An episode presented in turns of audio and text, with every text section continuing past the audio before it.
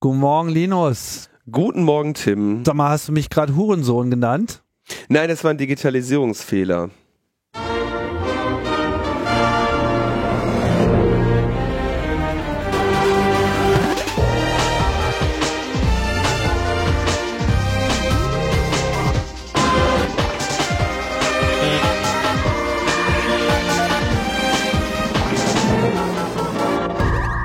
Logbuch Netzpolitik Nummer 420 vom 7. Februar 2022. Ich brauche es jetzt, glaube ich, nicht zu erwähnen. Ihr wisst alle, was geschrieben steht und was uns allen bevorsteht. Bis dahin machen wir weiter mit unserer dystopischen Berichterstattung, bevor alles besser wird. Wobei letztes Mal hatten wir ja wirklich schon einen extremen Mangel an äh, schlechten Nachrichten, Linus, oder? Also das Ja. war schon im kritischen Bereich, würde ich sagen. Ja, aber du weißt, das Schlimmste, was in diesem Land passiert, ist, dass sich unbescholtene Bundeswehroffiziere wie Marcel Bonat von Super-Holocaust-Überlebenden und deren PR-Abteilung in der ARD in die braune Ecke treiben lassen. Das ist das Schlimme, Tim, was hier passiert. Aha. So. Und dass die, dass die Innenministerin sich äh, irgendwie antifaschistisch engagiert. Wo kommen wir denn hin? Ja, das geht ja nur auch überhaupt nicht, oder? Das ja, Ja. also, äh, das habe ich jetzt auch gelernt. Also, gegen Nazis sein ist jetzt schon linksextrem. Mhm. Ja, natürlich. Mhm. Äh, aber, aber äh, keine Sorge, es war ein Digitalisierungsfehler, der der Welt da unterlaufen ist. Ja, es war natürlich eine Mitarbeiterin, die zuvor zu einem anderen Thema gearbeitet hat. Fragt man sich auch, welches andere Thema war das denn? wo, wo man auf die Idee kommt, ähm, angeblich Superlinke durch Super Holocaust-Überlebende mit ihren PR-Abteilungen zu ersetzen. Und das wird jetzt als ein Digitalisierungsfehler erklärt, ja. Ja. Und das, also was sagt es über dieses Land, dass du so, dass du mit so einer Ausrede offenbar durchkommst? Weil alle sagen, Digitalisierungsfehler kennen wir, ist nichts Neues, passiert. Passiert in diesem Land öfter als man möchte. Linus, das ist deutsche Autokorrektur, ist das. da passiert das einfach mal. Ja, Da geht immer was schief bei der Autokorrektur und in Deutschland ähm, halt dann mal sowas. Da muss man einfach mit rechnen. Ich meine, man muss das Gute darin sehen, ja, wenn Digitalisierungsfehler äh, ihnen unterlaufen, dann bedeutet das, dass sie sich mit Digitalisierung beschäftigen. Und ich finde, das ist schon mal ein Schritt nach vorne. Es passiert was. Das, das kann, kann keine, keine 20 Jahre mehr dauern. Und ähm, man wird von Fortschritten berichten können. Ja, wobei ich äh, mit diesem Verlag generell wenig Fortschritt äh, zutraue und äh, auch nicht wünsche. Ja. Ja. Oh, was sind das für unangenehme Menschen? Also Ulf Poschardt ist wirklich unangenehme, un, unangenehmer Zeitgenosse. Unangenehmer Zeitgenosse. Das stimmt. Und, und so unaufrichtig auch, ne? Also man kann ja einfach auch mal sagen, habe ich so gesagt. Könnte man ja sagen. Aber nein, muss irgendeine Mitarbeiterin schuld sein, Ja. ja. die muss dann vom Bus geschmissen werden. so ist das. Ach, sind die alle schwach. Naja. Aber äh, wir, äh, wir haben was anderes gemacht. Wir haben uns äh, nette Leute eingeladen und äh, begrüßen hier unseren äh, Gast für diese Sendung, nämlich den Jan, Jan Penfrath. Hallo, herzlich willkommen bei Lochbuch Netzpolitik, Jan. Hallo, vielen Dank. Jan, genau. Ähm, unsere äh, Hörerinnen äh, kennen dich noch nicht, weil du bist das erste Mal hier und ähm, wir wollen auch gleich mal sagen, warum wir dich äh, eingeladen haben. Der Hauptgrund ist unser Rumgeschwurbel rund um das Thema Digital Services Act, Digital Markets Act. Da wollen wir nämlich heute mal ein bisschen tiefer nochmal eintauchen mit dir und du bist dafür äh, prädestiniert, weil du bist auch einer von denen, die bei EDRI arbeiten in äh, Brüssel. Wir hatten ja hier schon verschiedenste äh, Vertreter äh, von EDRI immer wieder mal da, den äh, Joe, die Kirsten und Thomas natürlich äh, oft, solange er vor allem für EDRI gewirkt hat. Ähm, ja, ähm, vielleicht steigen wir erstmal mit dir ein bisschen ein. Vielleicht kannst du ja mal äh, was äh, sagen, wie, wie es bei dir mit den Digitalisierungsfehlern so funktioniert hat bisher. du, du begleitest Ein, Einen hört man ganz leise im Hintergrund. Nein, das war ein Scherz. das ist ja, das ist der typische pandemische Digitalisierungsfehler.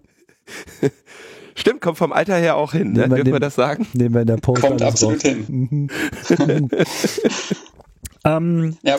Genau, aber äh, sag doch mal, du, äh, wo, wie bist du denn so in den Digital-Topf gefallen? Was, was verbindet dich mit Netzpolitik, ja, mit das, Technologie? Das frage ich mich bis heute auch, wie ich da eigentlich reingefallen bin. Ja. Ähm, ich leite bei EDRI äh, die, im, im Politikteam die äh, Arbeit zum Digital Services Act und Digital Markets Act, also alles, was irgendwie mit der Regulierung von Online-Plattformen zu tun hat.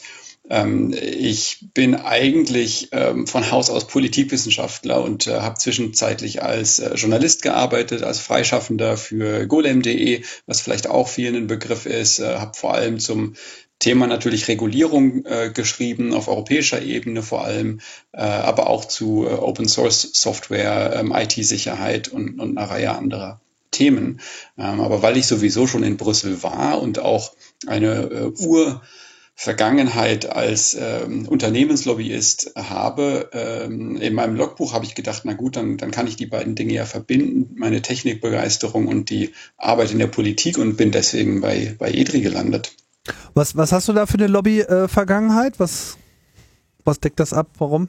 Ich habe mal für eine Beratungsfirma gearbeitet für sechs Jahre und äh, diese Beratungsfirmen sind, äh, ja, die, die arbeiten halt für wer sie bezahlt. Also da bin ich durch alle äh, Industriesektoren weggegangen, äh, vom Chemiesektor äh, über die äh, erneuerbare Energienindustrie, ähm, habe so querbeet alles gemacht. Mhm. Wie, wie evil ist das so? Äh, ziemlich. Insofern bin ich ganz froh, da raus zu sein. Kannst du vielleicht da mal einen kleinen Einblick geben? Finde ich interessant. Also, ähm, wie landet man da und, und, und wie sieht da so der Arbeitsalltag aus? Also, inwiefern kann man sich denn da von den Themen auch entkoppeln? Äh, da kann man sich nur schwer von den Themen entkoppeln, denn am Schluss äh, hat so eine Beratungsfirma halt Unternehmen als Kunden, die möchten gerne ihre Interessen durchgesetzt sehen auf europäischer Ebene. Und, äh, und da wird mit knallharten Bandagen gekämpft. Also die sagen sich halt, ja, wir, wir wollen, äh, dass das Gesetz so und so am Schluss aussieht. Wir bezahlen eine teure Beratungsfirma, dass die das für uns möglich macht. Ähm, und dann laufen die Leute in der Beratungsfirma los und äh, überzeugen halt, wo sie können, äh, Entscheidungsträgerinnen und Entscheidungsträger. Also du bist also im klassischen Klinkenputzen sozusagen unterwegs gewesen, hast Termine gemacht genau. und dann den äh, eingeredet, so ja, hier aber ich meine, die wissen doch auch, wer da kommt und die wissen doch auch, wie es läuft. Also ich meine, wissen auch, dass du quasi da so ein, ähm, ich sag mal überspitzt, so ein, so ein, so ein, so ein Politiksöldner äh, bist, dem, mhm, dem ja. jetzt da so die, die Bullet Points eingetrichtert wurden. Wie, wie gehen die denn mit dir um? Also das ist ja unterschiedlich, ähm, aber merkt schon, dass, äh, und ich habt auch gar kein Problem, das so offen zu sagen, dass äh, gerade im, im konservativen liberalen Teil Spektrum äh, im, im Parlament, äh, dass da tatsächlich auch offene Türen da sind, wenn man halt sagt, hier, ich vertrete dieses oder jenes Unternehmen, ähm, das sind so und so viele Arbeitsplätze in deinem Wahlkreis ähm, und hier ist, was wir wollen. So, und ja. äh, das ist notwendig, damit das Unternehmen erfolgreich ist. Ähm, manchmal stimmt das auch, manchmal ist das ein bisschen an den Haaren herbeigezogen. Das hängt dann irgendwie davon ab, wie gut die Argumente des Unternehmens jeweils halt sind. Ähm, aber am, am Schluss sind das, sind das Argumente, die, die erschreckend häufig ziehen. Mhm. Und dann, wie geht man dann so vor? Das ist in meiner Arbeit jetzt bei EDRI natürlich ganz anders. Ja, ja, nee, klar, da können wir auch gleich drauf kommen, aber ich wollte mal diesen Kontrast nochmal kurz äh, aufspinnen, weil ich meine, ist ja, du hast ja in gewisser Hinsicht auch einen Vorteil, weil du halt diese Seite auch aktiv äh, ausgelebt hast so und sicherlich auch auf eine bestimmte Art und Weise auch äh, zu kritisieren äh, gefunden hast. Ja, also ich, ist es in, der, in, jeder, in jedem Fall äh, ist es ähm, interessant und spannend zu sehen, wie erfolgreich Unternehmenslobbyisten sind. Ähm, nicht nur in der, in der Tech-Industrie, sondern in vielen Industriebereichen. Ähm, das hängt zum Teil mit damit zusammen, dass die einfach mehr Ressourcen zur Verfügung haben. Ähm, die können mehr Leute dran setzen an ein bestimmtes Thema. Ähm, aber auch, wie gesagt, weil eben bestimmte Argumente wie das Arbeitsplatzargument äh, oder ja äh, allgemein eben solche Wirtschafts- äh, lastigen Argumente ähm, dann doch für einige Politikerinnen und Politiker doch wichtig sind. Einfach wichtiger manchmal, als wenn dann ein Zivilgesellschaftsvertreter um die Ecke kommt und sagt hier ähm, Menschenrechte. Ja. Also um das äh, vielleicht so mal Advocatus Diaboli auch zu erklären, warum das eine Rolle spielt. Ähm, ne, selbst, also es ist ja schon nicht verkehrt, dass die Parteien oder die politischen Vertreter sich darüber Sorgen machen, was weiß ich, wie es um den wirtschaftlichen, um die wirtschaftliche Zukunft des Landes aussieht oder so, ne? Aber in dieser äh, Welt, in der wir jetzt leben, gerade in der Internetgeschichte, ist es natürlich eigentlich auch so ein, so, so ein Race to the Bottom. Ne? Ich fühle mich gerade motiviert, mal ein, ein Thema kurz anzusprechen, was wir eigentlich gerne später gehabt hätten, aber weil es gerade so schön passt, ähm, würde ich es einfach mal äh, äh, kurz nach vorne nehmen, weil da gibt es auch gar nicht so viel zu, zu sagen, aber ich bin mir sicher, dass du da was zu, zu sagen hast, Jan. Ähm, Facebook hat jetzt in der Meldung an die SEC, also in die Securities and in Exchange Commission, quasi so ein äh, Wirtschaftsbericht, ne, wie läuft es gerade bei uns, äh, abgeliefert und da müssen sie ja quasi ihre Risiken schildern. Und da haben sie gesagt, ja, eines der Risiken, die bei uns auf dem Horizont sind, ist, äh, wie wird ähm, quasi Schrems 2 jetzt geklärt. Also es gab ja erst den Privacy Shield. Nee, was gab es als erstes? Du wirst mir helfen. Safe Harbor. Erst gab es Safe Harbor, dann gab es das gleiche in, als äh, Privacy Shield und jetzt äh, wurde ja quasi gesagt, okay, die Standardvertragsklauseln passen nicht, also Facebook braucht irgendeine Rechtsbasis für den Datentransfer und jetzt haben sie quasi in ihren Bericht an die SEC geschrieben, ja, hör mal, wenn das so weitergeht, dann gibt es für uns das ähm, wirtschaftliche Risiko, dass wir den Betrieb in Europa einstellen müssen. Ja, was natürlich, also was wenn man mal ehrlich ist, da werden die sich auch Gedanken drüber gemacht haben, natürlich ein Risiko ist und es wäre natürlich toll, wenn sich dieses Risiko manifestieren würde, aber was natürlich gleichzeitig eine also quasi eine Drohung oder ein, ein auf seine eigenen äh, Interessen in dieser Auseinandersetzung aufmerksam machen ist, was einerseits in Richtung der USA signalisiert, strengt euch da bitte an und gleichzeitig in Richtung der EU signalisiert, Freunde, wenn ihr uns hier ähm, blöd kommt, dann wollen wir mal gucken, äh, wie lange ihr ohne Facebook auskommt. Das wird wahrscheinlich keine fünf Minuten gehen. Und ähm, das ist, also ich glaube, dass halt dieses, dieses wirtschaftliche Argument leider eben auch immer zur Folge hat, dass dann eben die Wirtschaft den, den längeren Hebel hat. Ne? Ja, finde ich ein sehr schönes Beispiel. Ähm, denn das, das zeigt tatsächlich, dass, äh, dass solche Unternehmen eben Druck machen können, egal wie absurd das Argument ist äh, am Ende. Ähm, da muss am Schluss nur die Angst äh, bei genügend Politikerinnen und Politikern groß genug sein, dass das eventuell äh, wahr sein könnte. Und, äh, und dann kann das schon einen Einfluss haben. Ja. ja. Meinst du, dass sie wirklich Angst davor haben, dass Facebook sich vom Markt zieht? Gibt's, glaube ich, einige, ja. Ich glaube, also die haben halt dann Angst, ähm, also ich glaube, dass, dass die Angst haben, dann so dazustehen wie Axel Voss, ne? der das, der zwischendurch mal eben das Internet versehentlich verbieten wollte, weil er nicht zugehört hat, wenn ihm jemand was gesagt hat. Aber ähm, also natürlich werden die es vermeiden, sich mit Facebook anzulegen, ne? Zu, über die Maße. Ja, ich, ich glaube auch, ja. Man, da gibt es natürlich auch Interessen. Ne? Man kann jetzt auch nicht sagen, so, oh nur weil wir Facebook jetzt scheiße finden, äh, weg damit, äh, keiner kräht danach. Ne? Ist das äh, etwa kein legitimes Interesse? ja, von unser, unserer Position auch äh, sicherlich nachvollziehbar, tongue in cheek, aber du weißt auch, wie viele Kleinstunternehmer äh, mittlerweile da auf Facebook auch tatsächlich so ihre einzige Heimat äh, und all ihre Kundenbeziehungen haben, die sie sich über Jahre aufgebaut haben. Und äh, denen erklär dann mal, was wie die dann so dastehen. Ja, also das, das, das macht sicherlich auch keinen Spaß und von daher ist die Debatte natürlich schwierig.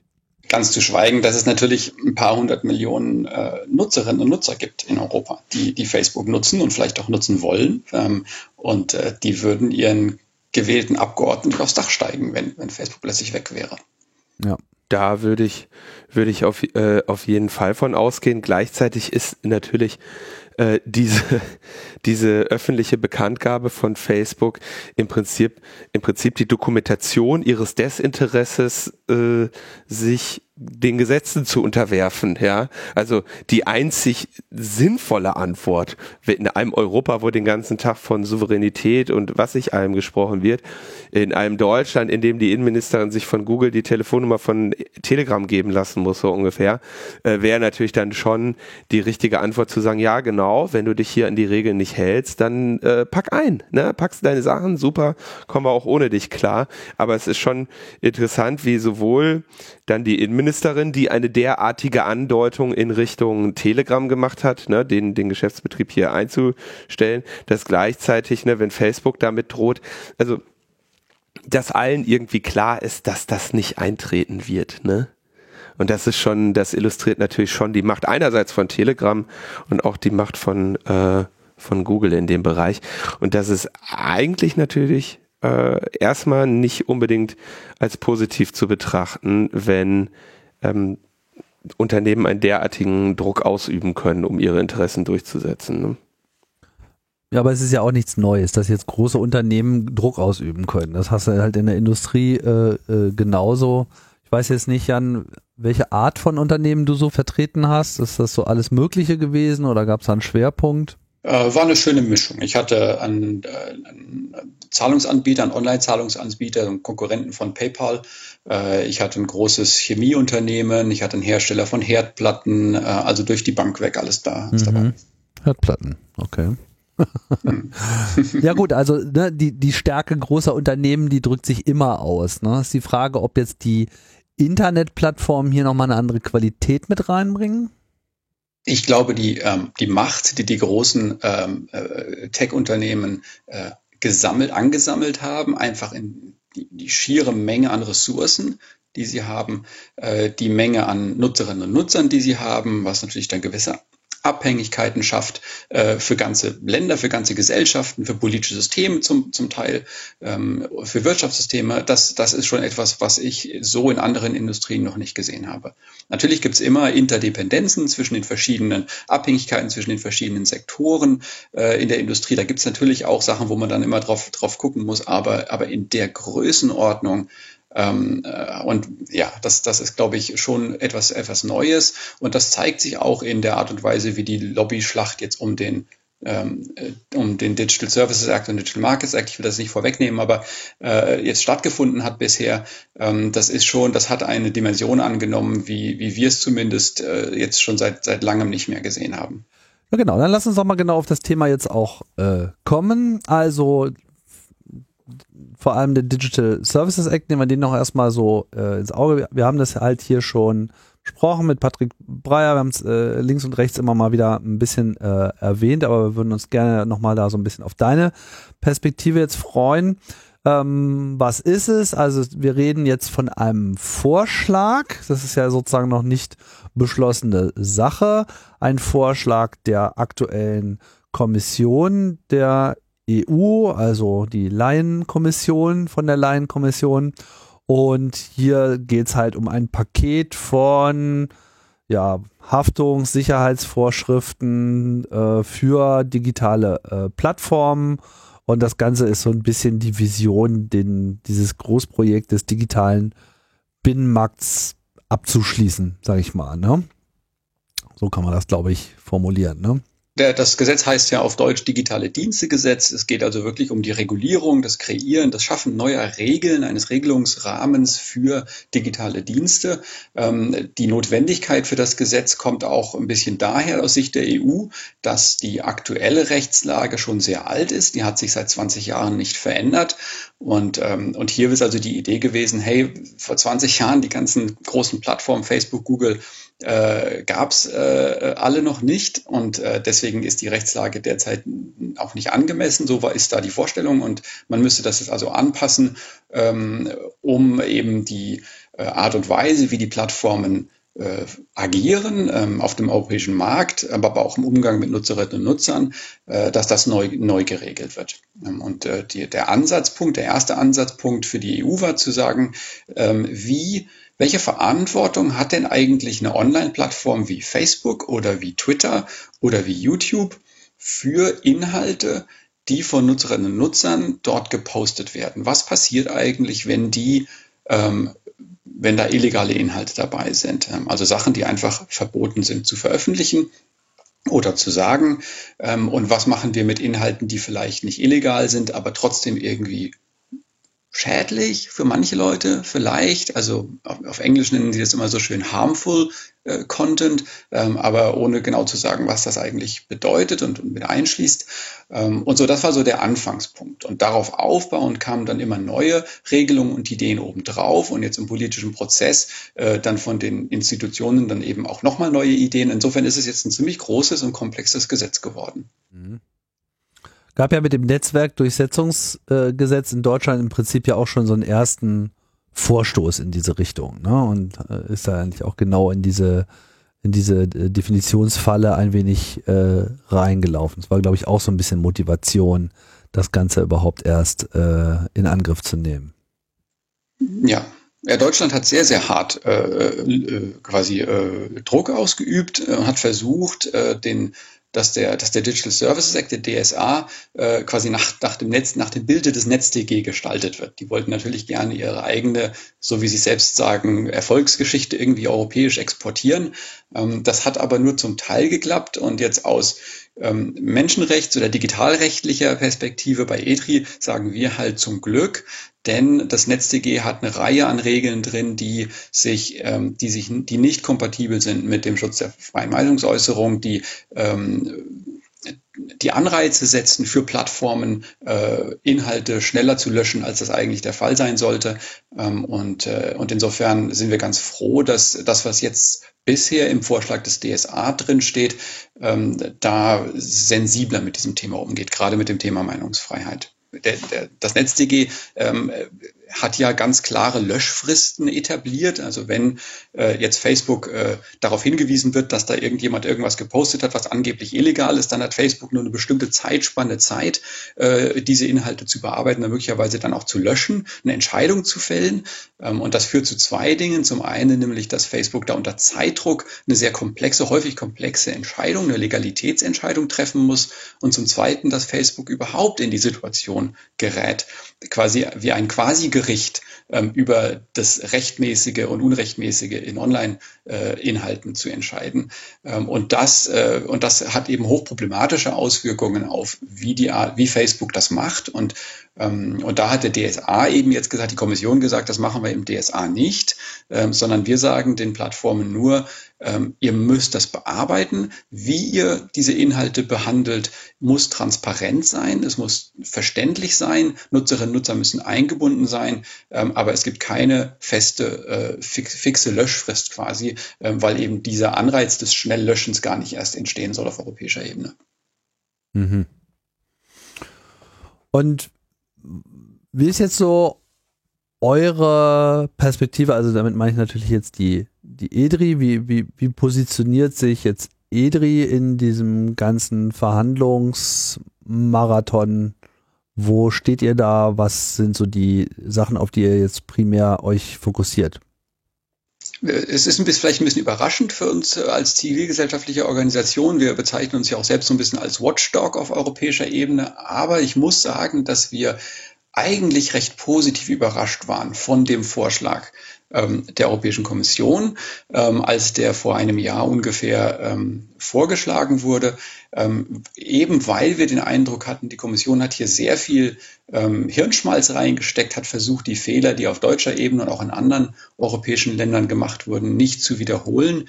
Ähm, gleichzeitig war der Vorschlag der Kommission auch nicht besonders innovativ. Ähm, also da gibt es eine ganze Reihe an Sachen, die wir gerne drin gehabt hätten, die dann nicht drin waren. Deswegen umso besser, dass das Europäische Parlament als Co-Gesetzgeberin ähm, hier diese Innovationen anschließend dann eingefügt hat. Als Beispiel möchte ich nennen vor allem das Verbot von oder teilweise Verbot inzwischen von Tracking-Werbung, ähm, etwas, was wir eben den Plattformen sehr, sehr gerne auferlegen möchten, weil wir glauben, dass die, dass, das, dass die ganze Wirtschaft, die ganze Datenwirtschaft, die hinten an die Tracking-Werbung drankommt, die die ganze Cookie-Banner-Situation, in der wir uns seit Jahren befinden, die wirklich nervig ist, ähm, dass all das eben perfekt im, im DSA eigentlich reguliert werden kann und müsste. Ähm, und äh, Genau, und also da gibt es ein paar Regelungen, wie sowas, die, die, die da drin stehen jetzt. Äh, und das ist, ist sehr gut. Problem natürlich, das Parlament hat die Sachen eingefügt. Die Mitgliedstaaten wiederum auf europäischer Ebene ähm, haben diese ganzen Innovationen nicht mit drin in, in ihrer eigenen Position. Und die müssen jetzt natürlich einen Kompromiss finden. Und es ist noch längst nicht ausgemacht, wer da am Schluss das Rennen macht. Kannst du mal die Cookie-Banner-Situation, ja? Die finde ich ja auch immer sehr schön, wenn man mit äh, so, hm, sagen wir mal jetzt so, nur peripher digitalpolitisch interessierten Leuten redet. Ähm, wenn jetzt irgendjemand sagen die, die EU, was ein Quatsch, ey, ich kann keine Internetseite mehr sehen wegen Scheißstaat. Äh, erklär doch mal, wie es zu diesen Cookie-Bannern kommt. Ja, die Cookie-Banner, die Cookie-Banner kommen eigentlich daher, dass, äh, ja, das in erste, die EU hat ein Gesetz erlassen, welches es vorschreibt, dass bevor eine Webseite oder eine App oder wer auch immer persönliche Daten von Nutzerinnen und Nutzern verwenden kann, um gezielt Werbung auszuspielen, muss man vorher um Erlaubnis fragen. Ja? Und diese Einwilligung, diese Erlaubnis versuchen diese Cookie-Banner einzuholen. Ähm, die Unternehmen, die diese Werbung ausspielen wollen, haben aber sehr schnell festgestellt, dass wenn man dann einfach ein Fenster aufmacht und sagt, darf ich dich für Werbung ausspähen, ja oder nein, dass dann die meisten Leute halt Nein klicken. Und daraufhin hat dann die Werbeindustrie gesagt, na, wir müssen alles einfach, raus, ne? Na, es ist, ne, also es ist so einfach ist das am Schluss und ähm, die Cookie-Banner, die Werbeindustrie hat sich dann gesagt, na gut, dann müssen wir die Cookie-Banner halt so gestalten, dass am Schluss alle Ja klicken. Und das haben die gemacht. Und deswegen sind Cookie-Banner heute scheiße und unbenutzbar. Das erinnert mich ein bisschen an diesen, äh, dieses Thema, was wir bei Logbo Netzbild damals auch behandelt hatten, auch jahrelang, ähm, dass YouTube gesagt hat, in deinem Land können wir dieses Video, was total geil ist, leider nicht zeigen wegen der GEMA, ja. Obwohl eigentlich der Hintergrund war, dass YouTube einfach quasi nicht bereit war, der GEMA Geld zu geben, jetzt unabhängig davon, was man jetzt von der GEMA hält, aber wie, wie quasi, ne, wie man, wie man es schafft, da so eine Mas Massentäuschung herbeizuführen, dass sich dann alle gegen letztendlich eine, eine ja doch sehr sinnvolle Gesetzgebung bewegen. Ich gebe zu, ich benutze auch natürlich einen Cookie-Banner-Blocker, um äh, ein Internet ohne diesen Unsinn äh, benutzen zu können. Bei den meisten Seiten funktioniert der sogar halbwegs. Aber es äh, ist schon spannend, wie diese, was wir gerade sagten, ne, wie diese Unternehmen es immer wieder schaffen, die, die Gesetze, die gegen ihre Interessen gehen, so ein bisschen so umzudeuten, äh, ja, dass, dass, dass Menschen sich hinstellen und sagen, wie ich darf nicht mehr Diesel fahren, nur wegen dem Eisbär oder sowas. Ne? Das ist ja alles, äh, das gelingt ihnen schon immer ganz gut. Und bei aller Liebe, man kann fast nur Bösartigkeit unterstellen, denn was wir jetzt in unserer Lobbyarbeit sehen, ist, dass halt die großen Tech-Unternehmen jetzt um die Ecke kommen und sagen, ja, guck doch mal, wir müssen diese blöden Cookie-Banner loswerden, unsere Nutzerinnen und Nutzer leiden so unter der Situation, das Gesetz muss die jetzt abschaffen. Ähm, und, äh, und am besten uns die Datenverarbeitung so einfach so erlauben. Ähm, und das ist halt, die, die, die machen das System absichtlich kaputt, beschweren sich hinterher und sagen, siehst du, das Gesetz muss abschaffen, das, das bringt doch alles nichts. Ähm, also da ist, glaube ich, das ist einfach eine Strategie und die äh, funktioniert erstaunlich gut. Insofern also doppelt cool, dass das Europäische Parlament in seiner Position zum DSA gesagt hat, ähm, nicht nur Tracking-Werbung mit besonders sensiblen persönlichen Daten geht gar nicht, ähm, auch nicht mit Einwilligung, ist einfach verboten, sondern sie haben auch gesagt, ähm, diese, diese gemeinen Cookie-Banner, die einen halt reindrängeln, irgendwo Ja zu sagen, wo man eigentlich lieber Nein sagen will, auch die würden in Zukunft verboten werden. Da gibt es tatsächlich auch eine, im Gesetzesentwurf steht da eine Liste, eine Bullet-Point-Liste drin, wie so eine Banner zum Beispiel aussehen. Einfach Beispiele. Ähm, und solche zum Beispiel wären dann, äh, wären dann in Zukunft verboten, wenn es eben nach der Meinung des, des Parlaments geht am Schluss. Also eigentlich eine ziemlich coole, coole Entwicklung. Man müsste einfach nur schauen, dass das jetzt eben auch eine Mehrheit findet am Schluss. Aber im Parlament gibt es dafür eine Mehrheit. Im Parlament gibt es dafür eine Mehrheit, ja. Okay, Tracking-Werbung. Also das äh, notieren wir mal als äh, könnte, könnte, könnte cool sein. also Ja, um das mal so ein bisschen zu verorten, ne? weil es ist ja auch, glaube ich, immer so, man hat ja, glaube ich, über die Jahre immer so ein bisschen gelernt, so, oh mein Gott, die EU will irgendwas am Internet anfassen, das kann ja alles nur sch schief gehen. So, ne? Klar, kann schief gehen, aber erstens trifft das vielleicht nicht unbedingt für alle Punkte vor in so einem dicken Paket. Ähm, und manchmal gibt's ja auch sehr positive Entwicklungen, wie wir das mit der DSGVO gesehen haben. Ja, absolut. Okay, dann lass uns mal weitergehen, was dieser Digital Service Act noch so abdeckt, was ihr so bei EDRI im Blick habt. An guten wie im schlechten.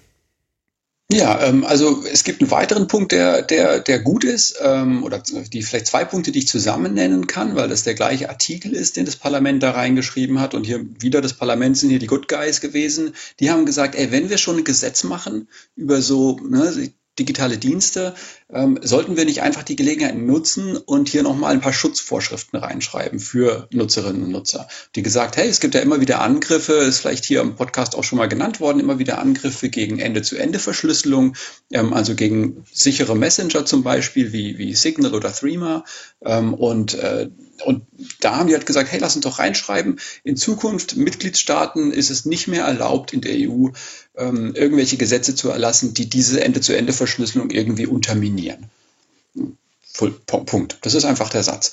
Ähm, sehr, sehr mächtig, wirkungsmächtig. Wenn sowas in Kraft treten würde, wäre das total super. Ähm, und äh, damit verbunden, ganz ähnliches Thema, äh, Vorratsdatenspeicherung, gleiche Artikel das Parlament einfach reingeschrieben. Mitgliedstaaten ist es in Zukunft verboten, Gesetze zur anlasslosen Vorratsdatenspeicherung zu erlassen. Punkt. Ähm, ich, wir meinen bei ETRI, das ist sowieso schon aktuelle Rechtsprechung des Europäischen Gerichtshofs. Insofern ähm, äh, ja, haben wir das eigentlich schon, aber es ist natürlich trotzdem cool, ähm, das einfach nochmal schwarz auf weiß ins Gesetz reinzuschreiben, um klarzumachen, hier, das ist wirklich das, was auch von politischer Ebene gewollt ist. Und denkst du, das hat eine Chance im, im Rat auch durchzukommen? Weil da sind ja nun die Staaten schon seit Jahr und Tag immer ja total im, im, im Durchlauferhitzer-Modus gewesen und äh, haben eigentlich. Ja, würde ich auch ein großes Fragezeichen dran machen, ob das drin bleibt. Die Frage ist halt dann am Schluss, so jetzt diese Verhandlungen, die müssen sich halt einigen auf einen Kompromiss. Da ist eine Menge Kuhhandel dabei. Das heißt, kann gut sein, dass dann die Mitgliedstaaten sagen, hey, liebes Parlament, okay, ihr wollt das Verbot von Tracking-Werbung, Cookie-Banner und so, kriegt ihr aber nur, wenn wir halt den Kram für die Vorratsdatenspeicherung und die Verschlüsselung raus, raus rausnehmen dürfen. Aber ist es bei der Vorratsdatenspeicherung jetzt nicht besonders knifflig, jetzt wo das EuGH sich nun wirklich mehrfach wiederholt und nachdrücklich gegen Vorratsdatenspeicherung ausgesprochen hat? Ja, das scheint die Mitgliedstaaten nicht davon abzuhalten, es immer wieder zu probieren. Ja, EuGH, kenne ich nicht. ja. Was, was habe ich mit dem Gericht zu tun? Ja, okay. Hm. Ja, gut. Aber ich will auch nicht nur ein Loblied auf den DSA singen. Es gibt auch Dinge, wo wir gesagt haben, so, oh, ouch, ähm, das hätte nicht passieren dürfen. Ähm, Aber wir können ja vielleicht erstmal die positiven Sachen mal abräumen. Gut, machen wir. Dass wir zumindest erstmal die äh. Illusion er, er, er, erzeugen, es wäre alles super. Ja, das ist so, so ein Cliffhanger. Jetzt verkauf das ja. mal richtig. Komm, DSA, ja. komm, komm. Der geilste ja, Scheiß. Also ich habe ja am Anfang schon mal erwähnt, dass, dass, äh, dass also die Kommission da aus den, aus den Fehlern in Deutschland auch was gelernt hat.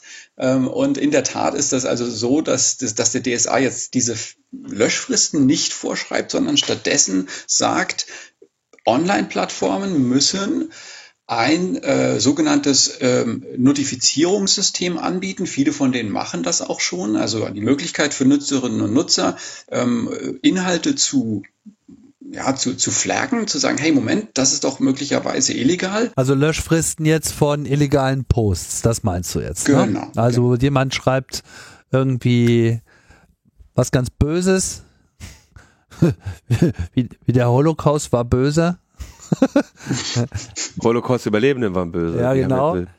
Nee, ja, also linksextreme Sachen gehen gar nicht. Genau, also sagen wir mal so Hasskommentare, bla bla bla, äh, halt das, wo ja auch das Netzwerkdurchsetzungsgesetz angesetzt hat, so was erlaube Plattform. Ähm, und dann war halt lange Zeit die Diskussion, wie, wie regelt man das jetzt? Und Netzwerkdurchsetzungsgesetz sagt ja, irgendwie muss hier innerhalb von so und so vier Stunden muss das dann verschwunden sein, was natürlich dann gerade für kleinere Plattformen einen extrem Druck und Personalaufwand erzeugt. Ja. Und die Idee dahinter ist immer die gleiche. Wie, wie können wir diesen Druck, die, der Druck, das ist ganz, ganz klar politisch gewollt. Wir wollen den Druck aufbauen. Ähm, und die Idee war halt zu sagen, man baut diesen Druck auf, indem man sagt, wenn ihr das dann nicht löscht, dann seid ihr am Schluss als Plattform haftbar zu machen mhm. für diese Inhalte, wie als wenn das eure Inhalte wären. Ähm, und, und das ist natürlich ein rechtsrechtliches Risiko, was eine Plattform nicht eingehen kann und nicht will. Ähm, insofern daher eben auch dann das Risiko des, des zu viel Löschens quasi von, von eigentlich legitimen, von eigentlich legalen Inhalten. Ähm, und da sagt der DSA jetzt halt, okay, ähm, Notifizierungssystem ja, ähm, das muss transparent sein, es muss durchgängig funktionieren, da muss es eine Antwort drauf geben auch. Das ist ja heute häufig das Problem. Man kann zwar Sachen irgendwie auf Twitter äh, irgendwie sich beschweren, dass da irgendwas ist, was, was man glaubt, was illegal ist, aber man kriegt halt nie eine Antwort ähm, und äh, man weiß nie, was damit eigentlich passiert. Das wäre dann unter dem DSA nicht mehr möglich. Ähm, es muss die Möglichkeit geben für Nutzerinnen und Nutzer, menschliche Gesprächspartnerinnen und Gesprächspartner bei den Plattformen zu erreichen, wenn solche Beschwerden diskutiert werden. Und, und das ist so die, die letzte Etappe, wenn man so ein, so, eine, so ein Flagging von möglicherweise illegalen Inhalten macht und mit dem Ergebnis, mit der Entscheidung der Plattform dazu nicht zufrieden ist, muss man nicht mehr gleich vor Gericht ziehen, denn das können sich die meisten Leute nicht leisten, ähm, sondern es würde dann einen, einen vorgeschriebenen, erstmal einen internen, äh, interne Beschwerdemechanismus bei der Plattform geben und wenn der auch nicht hilft, dann gibt es einen, äh, einen Streitschlichtungsmechanismus, äh, zu dem die Plattformen verpflichtet sind, äh, teilzunehmen, äh, aktiv und auch am Teil der Kosten zu tragen. Und, äh, und dieser Streitschlichtungsmechanismus, das sind wirklich, muss man sich vorstellen, als so, ähm, ja, so Subgerichte oder quasi, quasi Gerichte, die eingerichtet sind mit, mit unabhängigen Expertinnen und Experten, Juristinnen und Juristen, die, äh, die solche äh, Entscheidungen dann überprüfen und die, was diese äh, Streitschlichtungsmechanismen dann sagen, ist tatsächlich dann auch bindend für die Plattform. So sieht es der DSA vor. Mhm. Okay. Also insgesamt die Sache, eben der Versuch zu sagen, ähm, dieses System zu verbessern, ähm, so das am Schluss wirklich funktioniert, ohne aber äh, Anreize für die Plattform zu schaffen, äh, mehr, äh, mehr Inhalte zu löschen, als eigentlich wirklich illegal sind. Denn man muss halt auch realistischerweise sehen, viel von dem, was so geflaggt wird von Nutzerinnen und Nutzern, ist halt einfach nicht illegal, sondern das, die Leute flaggen halt Sachen, weil sie die doof finden oder weil sie irgendwie äh, anderer Meinung sind oder, oder weil sie den, diejenige, die Person, die das gepostet hat, hassen. Ähm, aber das ist natürlich kein Grund, ähm, dann, äh, dann dieses System zu missbrauchen, um halt unliebsame Inhalte irgendwie zu entfernen. Ja, genau. Ja, das ist halt, äh, diese Missbrauchsproblematik war ja äh, auch beim NetzDG immer, immer schon so das Thema von Anfang an, dass das halt einfach mhm. missbraucht wird, um dann irgendwie Leute online äh, wegzumobben und das sieht man ja auch regelmäßig, diese Versuche und teilweise ja. ist es ja auch erfolgreich. Alright. Hast du denn den Eindruck, ähm, bei diesen Sachen, äh, wenn du noch eine Pro-Sache äh, hast, dann kannst du die gleich ähm, äh, noch, noch nennen, aber wir hatten jetzt hier so Tracking-Werbung, äh, okay, da, da werden die Plattformen was dagegen haben. Schutz von Ende-zu-Ende-Verschlüsselung vielleicht eher nicht. Äh, Vorratsdatenspeicherung wahrscheinlich auch eher nicht. Und dieses Notifizierungssystem, würde ich sagen, ist jetzt auch nicht gerade unbedingt etwas, was bei den Plattformen auf äh, sehr viel Gegenwehr stoßen sollte im Vergleich zu dem, wie es jetzt ist, oder? Äh, nee, da haben wir jetzt auch nicht besonders viel Beschwerde gehört. Also vielleicht die kleinen Plattformen irgendwie äh, wollen sich da vielleicht irgendwie rauslösen. Ähm, aber es gibt auch eine Ausnahmeregelung für kleine und ganz für Mikrounternehmen und sowas. Ähm, also ich glaube, das ist insgesamt eher unstreitig. Okay. Ich glaube, was wirklich äh, auf, auf viel, viel Gegenwehr gestoßen hat, überraschend viel Gegenwehr, oder vielleicht sollte ich sagen, eigentlich nicht überraschend viel Gegenwehr, verständlich viel Gegenwehr, äh, ist tatsächlich dieses Verbot von Tracking-Werbung. Ähm, da gab es eine riesige Lobbykampagne dagegen von, äh, von Seiten Facebook und äh, den Industrieverbänden, die, die die dort unterhalten. Ja, das tut ihnen richtig weh. Das haben wir jetzt ja gerade gesehen mit Facebook, die mal so eben äh, bekannt geben mussten, dass sie das mal so locker 10 Milliarden Dollar kostet, dass irgendwie allein Apple auf dem iPhone mal ein bisschen die Schotten dicht gemacht hat und sie generell äh, natürlich auch äh, gerade ein bisschen wackelig dastehen und schwuppsiwupp verlieren sie mal so 25 Prozent ihres Aktienwerts. Äh, ne? Wie nachhaltig das ist, muss man nochmal sehen, aber das zeigt auf jeden Fall, dass sie da was zu befürchten haben. Also sonst noch positive Aspekte oder neutrale vielleicht? Ah, es gibt viele kleine Details irgendwie, die hier und da die Dinge verbessern. Ähm, aber ich glaube, so im Großen und Ganzen, das waren so die wichtigsten Punkte, die sich auch tatsächlich direkt, äh, glaube ich, bemerkbar machen werden für die Nutzerinnen. Also positiv bemerkbar machen aus eurer Perspektive. Genau. Mhm. Aber gibt bestimmt auch noch ein paar, die gefallen dir nicht so gut. Auf jeden Fall, auf jeden Fall. Und da, das ist wirklich dann auch frustrierend. Ähm, es gibt zum Beispiel eine äh, einen Artikel, der neu eingefügt worden ist vom Parlament. Ähm, und ich glaube, das ist sogar ein Vorschlag, der ursprünglich auf äh, ein, äh, einen Änderungsantrag der Grünen im Europäischen Parlament zurückgeht. Und zwar äh, haben die sich gesagt, hey, wir wollen die Gelegenheit nutzen und ähm, Opfer von sogenanntem Revenge Porn besser schützen. Also von äh, Inhalten, pornografischen Inhalten, die ohne ähm, Zustimmung der abgebildeten Personen, ähm, meistens der weiblichen Personen, aber zum Teil auch männlichen Personen, ähm, äh, hochgeladen und öffentlich gemacht mhm. werden. Ähm, häufig als Racheakt in Beziehungen oder ähnlichen Situationen. Ähm, und das ist natürlich ein Riesenproblem und da leiden natürlich die entsprechenden, die Opfer entsprechend auch stark drunter. Ähm, und den Vorschlag, der da aber vorgelegt worden ist, sieht unter anderem vor, dass Plattformen, die speziell jetzt Pornografie ähm, auf Pornografie spezialisiert sind, also Sachen wie Pornhub zum Beispiel, dass die dazu verpflichtet sind, jeden Uploader und jede Uploaderin mit einer Handynummer zu identifizieren. Oh. Wir alle wissen, dass Handynummern in Europa nicht mehr anonym sind, sondern man muss seine, seinen Ausweis vorzeigen, wenn man eine Handynummer will, eine SIM-Karte. Mhm.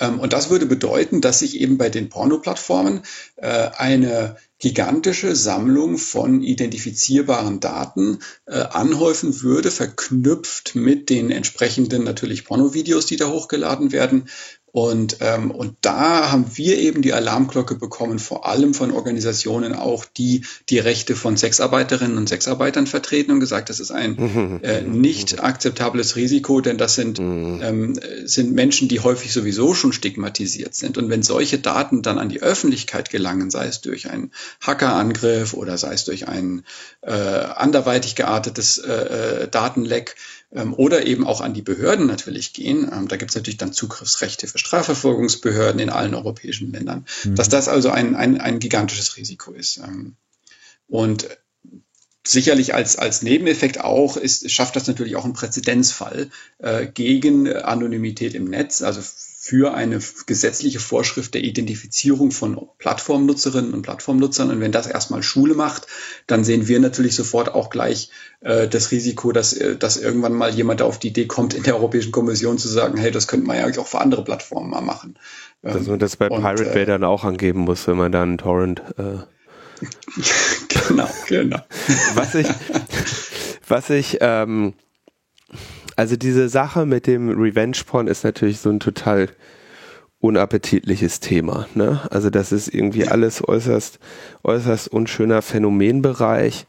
Und ähm, wir haben ja hier auch das Thema behandelt, ähm, das eine oder andere Mal, ja, in, insbesondere als es dann um so diese Festival-Duschen geht, wo dann da diese äh, Spanner-Videos äh, veröffentlicht werden und hm. das also ein, ein, ein nicht endender Kampf ist, diese, diese Materialien da wieder aus dem Netz zu schaffen.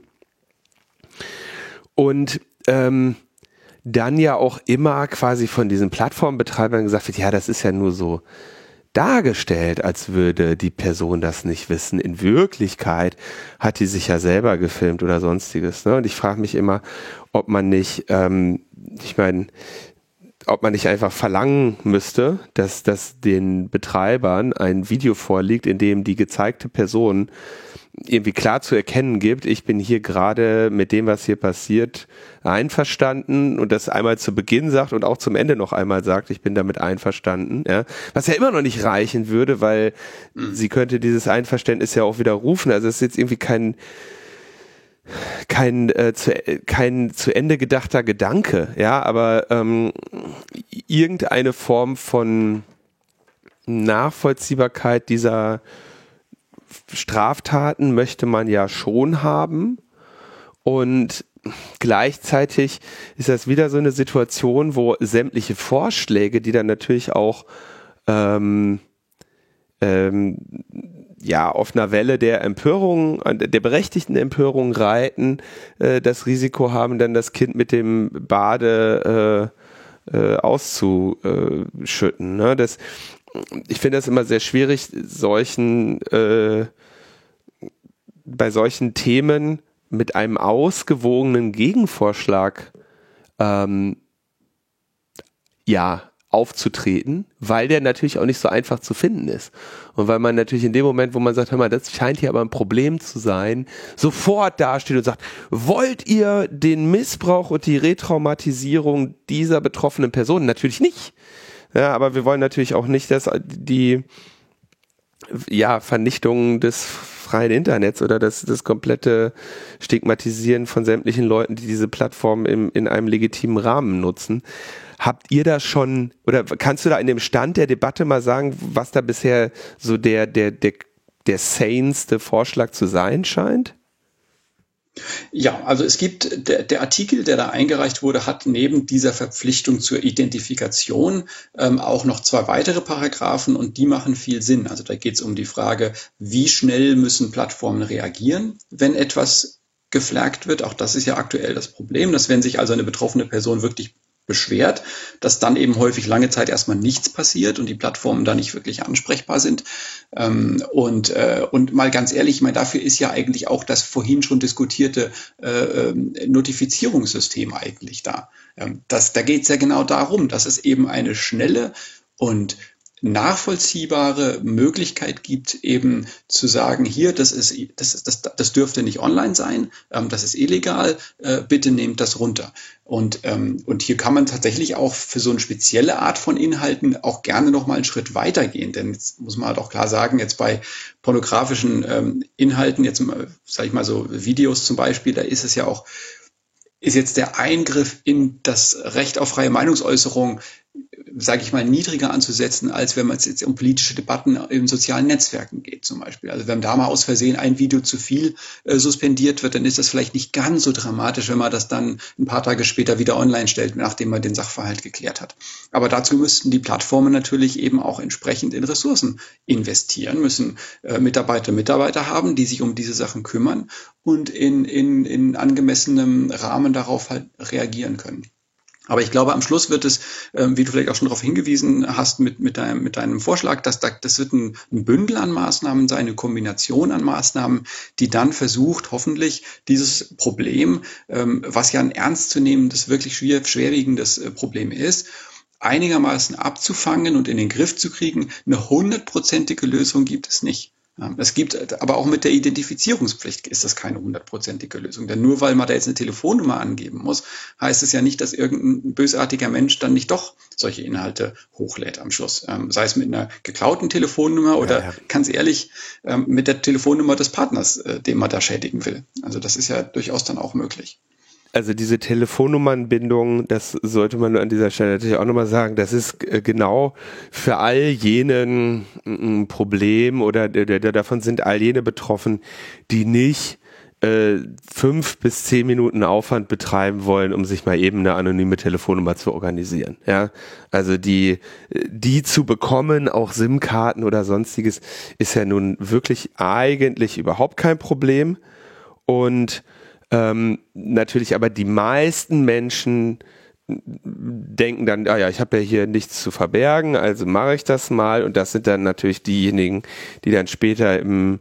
Identity, Identity Leak drin hängen oder die äh, und dann entsprechende Belästigungen erfahren oder die denen sonstiger äh, Mist angedeiht und die dann einfach die Betroffenen dieser ähm, Einschränkungen und über Erfassung sind.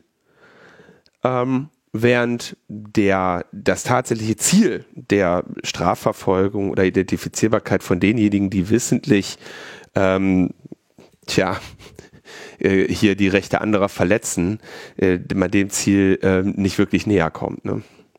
Ja. Ja, so, so ähnlich sehen wir das auch und wir hoffen sehr, dass das jetzt am Schluss nicht im finalen Gesetz mit drin bleibt, die Mitgliedstaaten haben diese Regelung nicht in ihrer Position. Muss man halt schauen, wie der Kuhhandel da ausgeht. Alright, dann sagt da nochmal, was noch so problematisch ist aus eurer Perspektive. Ähm, Es gibt einen Punkt, den wir für sehr, sehr wirkmächtig gehalten haben und den wir weiterhin für sehr, sehr wichtig halten, der aber es weder in die Position des Europäischen Parlaments noch in die Position des, ähm, äh, des, der, der Mitgliedstaaten reingeschaffen hat. Und zwar äh, ist das äh, eine Regelung, die es möglich gemacht hätte für Nutzerinnen und Nutzerinnen und Nutzer, äh, auf in einem sozialen Netzwerk zum Beispiel äh, ein ähm, ein Vorschlagsalgorithmus ähm, oder ein Sortieralgorithmus zu benutzen von Drittanbietern. Aktuell ist ja so, wenn man auf Facebook geht äh, oder auf YouTube, dann die Inhalte, die man da vorgeschlagen kriegt in seiner Timeline oder das, was man als nächstes gucken soll auf YouTube, das kommt halt von den Unternehmen selbst und ist damit getrieben durch die ähm, durch die ja, kommerziellen Interessen der Plattformen. Kommerzielles Interesse ist, ich will, dass du so lange wie möglich auf der Plattform bleibst, so viel wie möglich klickst, uns Daten über dich gibst äh, und dir Werbung bei uns anschaust. Ähm, und das, das erzielen die Plattformen aktuell häufig damit, dass sie uns Nutzerinnen und Nutzern eben vor allem skandalisierende Inhalte zeigen. Sachen, die uns frustrieren, nerven, die uns am Bildschirm kleben lassen ähm, nicht unbedingt Dinge, die wir wirklich gerne sehen wollen. Ähm, es gibt so auf, gerade auf YouTube so diesen klassischen Rabbit Hole äh, Effekt, der, der glaube ich ganz gut untersucht ist wissenschaftlich auch, ähm, wo Menschen eben, egal was sie als erstes suchen, wenn sie immer den, den Such, den Vorschlägen dann von, von YouTube äh, folgen, dann irgendwie in, in einem rechtsradikalen oder ähm, äh, oder so ein Anti-Vax-Querdenker-Loch äh, quasi landen, mhm. ob sie das wollen oder nicht, egal mit welchem Thema man beginnt. Einfach weil das ist, was die Leute halt am, am, am, Klicken hält. Und hier war eben der, die Idee zu sagen, und das ist, äh, gibt es eine ganze Reihe an Expertinnen und Experten, die das ausgearbeitet und vorgeschlagen haben, zu sagen, hey, sollten wir den Leuten nicht die Möglichkeit geben, so eine Plattform zu nutzen, aber selbst zu entscheiden was sie eigentlich sehen wollen. Da gibt's auch schon ganz gute Beispiele für, und zwar nicht so sehr auf jetzt Plattformen wie YouTube und Facebook, denn die sind sehr, sehr geschlossen. Da kann man von Drittanbietern nicht so viel äh, mitmachen. Ähm, aber Twitter ist ein kleines bisschen offener und es gibt ein, ein, ein Startup in, in, in den USA, äh, der ist ein Block Party. Äh, die haben ein, ein Plugin quasi für Twitter ähm, äh, entwickelt, ähm, was speziell darauf äh, es abzielt, ähm, äh, was ist das deutsche Wort für Harassment, ähm, für Belästigung. Ähm, ja, für, für Online-Belästigung quasi ähm, äh, zu schützen. Also das ist, die haben einen Algorithmus entwickelt, der darauf spezialisiert ist, ähm, so Online-Belästigung, vor allem sexuelle Belästigung zu erkennen äh, und die schmeißen das dann in so einen separaten Ordner, da kann man, das muss man sich das nicht angucken, kriegt man gar nicht zu Gesicht, dann kann man noch irgendwie eine Freundin oder einen Freund designieren und kann sagen, hey, kannst du da hin und wieder mal reinschauen, dass da keine Fails Positives irgendwie drin sind ähm, und äh, ohne, dass man sich selbst quasi die, diese, diese ja doch sehr negativen Inhalte dann, dann zu Gemüte führen muss. Ähm, und sowas geht aber natürlich nur, wenn man ein gewisses Level an vertikaler, wir nennen das Interoperabilität, äh, hat äh, oder ja auf diesen Plattformen, also die Möglichkeit für Drittanbietern über APIs oder, oder offene Standards, äh, diese Inhalte eben auf eine andere Art und Weise zu sortieren, als das jetzt die, die Plattformen machen würden. Ähm, und so eine Verpflichtung für Interoperabilität für Drittanbieter besonders jetzt für diese Sortier- und Ranking-Algorithmen, das hätte es wunderbar in den, in den DSA reingepasst. Ähm, aber es ist natürlich ein sehr technisches Thema. Ähm, sowas zu erklären, jemandem, der nicht so genau weiß, was Interoperabilität ist, was der Unterschied zwischen einer geschlossenen, zentralisierten Plattform ist und einer offenen, was eine API ist, das ist gar nicht so einfach, das in diese politische Debatte irgendwie unterzubringen. Ähm, insofern, also das ist jetzt leider nicht mit reingekommen, da sind wir sehr enttäuscht, weil wir uns wirklich davon einen großen, großen Sprung äh, erhofft haben für den, für den Schutz äh, von Menschen vor Inhalten, die sie eigentlich gar nicht sehen wollen, inklusive natürlich auch illegalen Inhalten, ähm, ohne dass da jetzt immer die Löschpolizei gleich hinterher muss. In welchem Ausschuss wird nochmal der DSA äh, behandelt? Der wird im Verbraucherschutzausschuss verhandelt. Wer ist da die Berichterstatterin? Die Berichterstatterin ist Christel Schaldemose, eine dänische Sozialdemokratin, ähm, die sich in der Vergangenheit nicht so sehr mit Digitalthemen hervorgetan hatte, die sich aber erstaunlich schnell in die Thematik eingearbeitet hat in ihrem Job. Mhm. Okay. Also, die es jetzt nicht unbedingt so schlecht macht, deiner Meinung nach. Ne, die hat es nicht, hat's nicht schlecht gemacht insgesamt, äh, hat natürlich auch eine beschränkte Macht, sag ich mal. Ähm, äh, muss hängt immer von den, von den Abstimmungsverhältnissen dann ab. Ähm, aber jetzt gerade so diese sehr technischen Themen wie diese Interoperabilität, ähm, da sind wir einfach, äh, da sind wir einfach äh, gegen, gegen, ja, gegen Wände gelaufen und ähm, und haben da Schwierigkeiten gehabt. Und es gab entsprechende Änderungsanträge von kleineren Parteien, von den Grünen, von der Linken äh, im, im Parlament, um sowas einzuführen, aber die haben am Ende keine Mehrheit bekommen. Da war einfach dann die, die große konservative Mehrheit im Europäischen Parlament mit den Liberalen zusammen zu, zu stark dagegen. Ja, ist auch wirklich, sagen wir mal, ist aber auch wirklich ein komplexes, also das macht auch wirklich nochmal so ein komplexes Unterthema auf in einem ohnehin schon sehr komplexen Thema. Vielleicht ist dafür die Zeit auch noch, noch nicht reif. Aber lass ja. uns bei den Sachen bleiben, die da noch konkreter verhandelt äh, werden. Was sollten wir noch sehen, wenn man auf den DSA schaut? Ja, was glaube ich sehr, sehr spannend zu betrachten wird, ist die Frage der Rechtsdurchsetzung. Wenn das alles einmal in Kraft getreten ist, die Frage, wird das denn eigentlich dann äh, geht da dann die Polizei regelmäßig zu den Plattformen hin oder zu den Nutzerinnen und Nutzern oder ist das dann eher so wie bei der beim Datenschutzgesetz der DSGVO, ähm, dass dann irgendwie doch jeder macht, was er will und am Schluss guckt da keiner mehr so genau drauf. Ähm, und, äh, und da gab es eben auch eine lange Diskussion darüber, wie die Durchsetzung genau stattfinden soll. Und zwar nicht so sehr die Frage, wie hoch sind die Strafen, die jetzt ein Unternehmen bei, bei äh, Nichtbeachtung des DSA zahlen muss, sondern mehr, eine Debatte darüber, ähm, welche Aufsichtsbehörde da zuständig sein soll, das durchzusetzen. Da haben die Mitgliedstaaten sehr stark natürlich dafür geworben, äh, dass das auf Mitgliedstaatenebene stattfindet, ähnlich wie das bei der DSGVO ja auch der Fall ist. Da gibt jeder, jeder Mitgliedstaat in der EU hat seine eigene Datenschutzbehörde. In Deutschland haben wir sogar jedes Bundesland seine eigene Datenschutzbehörde noch. Ähm, und, äh, und das zersplittert natürlich die Durchsetzung am Schluss entsprechend, weil jede Datenschutzbehörde einzeln dann halt auch nur auf eine bestimmte begrenzte Menge an Ressourcen zurückgreifen kann. Oder auf begrenzte Menge an, an, an Durchsetzungswillen, wie man das in äh, Irland sieht. Genau, genau. Und da gibt es natürlich dann eben auch gleichzeitig dann natürlich das Risiko des, des, des Capturings durch die Unternehmen. Und, ähm, und da hat die Kommission in der Tat auch dann versucht, daraus zu lernen und haben gesagt, wie können wir es besser machen. Die haben also ein duales Modell vorgeschlagen, haben gesagt, lass uns doch die kleinen Fälle auf lokaler Ebene bearbeiten, kann jeder Mitgliedstaat seine Behörde haben. Ähm, die nennen sich im DSA Digital Services Coordinators äh, oder DSCs.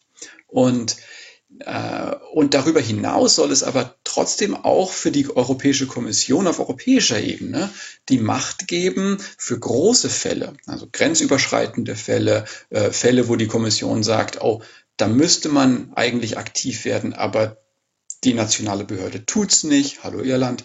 Ähm, so, also für solche Fälle sollte die Kommission dann die Macht haben, da einzuspringen. Das war so die Idee dahinter. Also so eine Schrems-Klausel. Genau, man könnte das auch eine Schrems-Klausel nennen. Genau. und da, wir waren da auch im Prinzip, ähm, und ne, Full Disclosure, Max Schrems mit Neub ist ja Mitglied auch bei EDRI.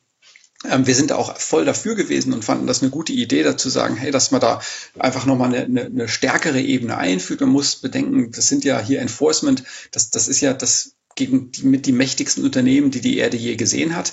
Ähm, und natürlich muss man sich da als Behörde stark aufstellen. Das ist, das ist ganz klar.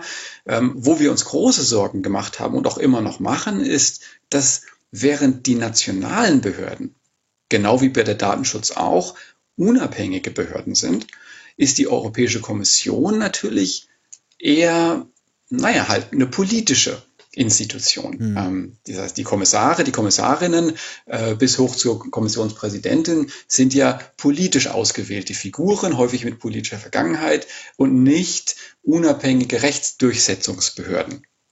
Äh, Regulierungsbehörden. Ja. Und diese Doppelrolle in der Kommission, die sehen wir kritisch, weil wir, weil bisher nicht klar ist, wer in der Kommission wird denn diesen Job dann eigentlich übernehmen? Ist das einfach dann irgendeine Unterabteilung, die dann unter dem Kommissar Breton sitzt, der für Digitalpolitik zuständig ist, ähm, der als Franzose aber auch eng, eng mit der französischen Regierung verbandelt ist und damit seine eigenen politischen Interessen hat?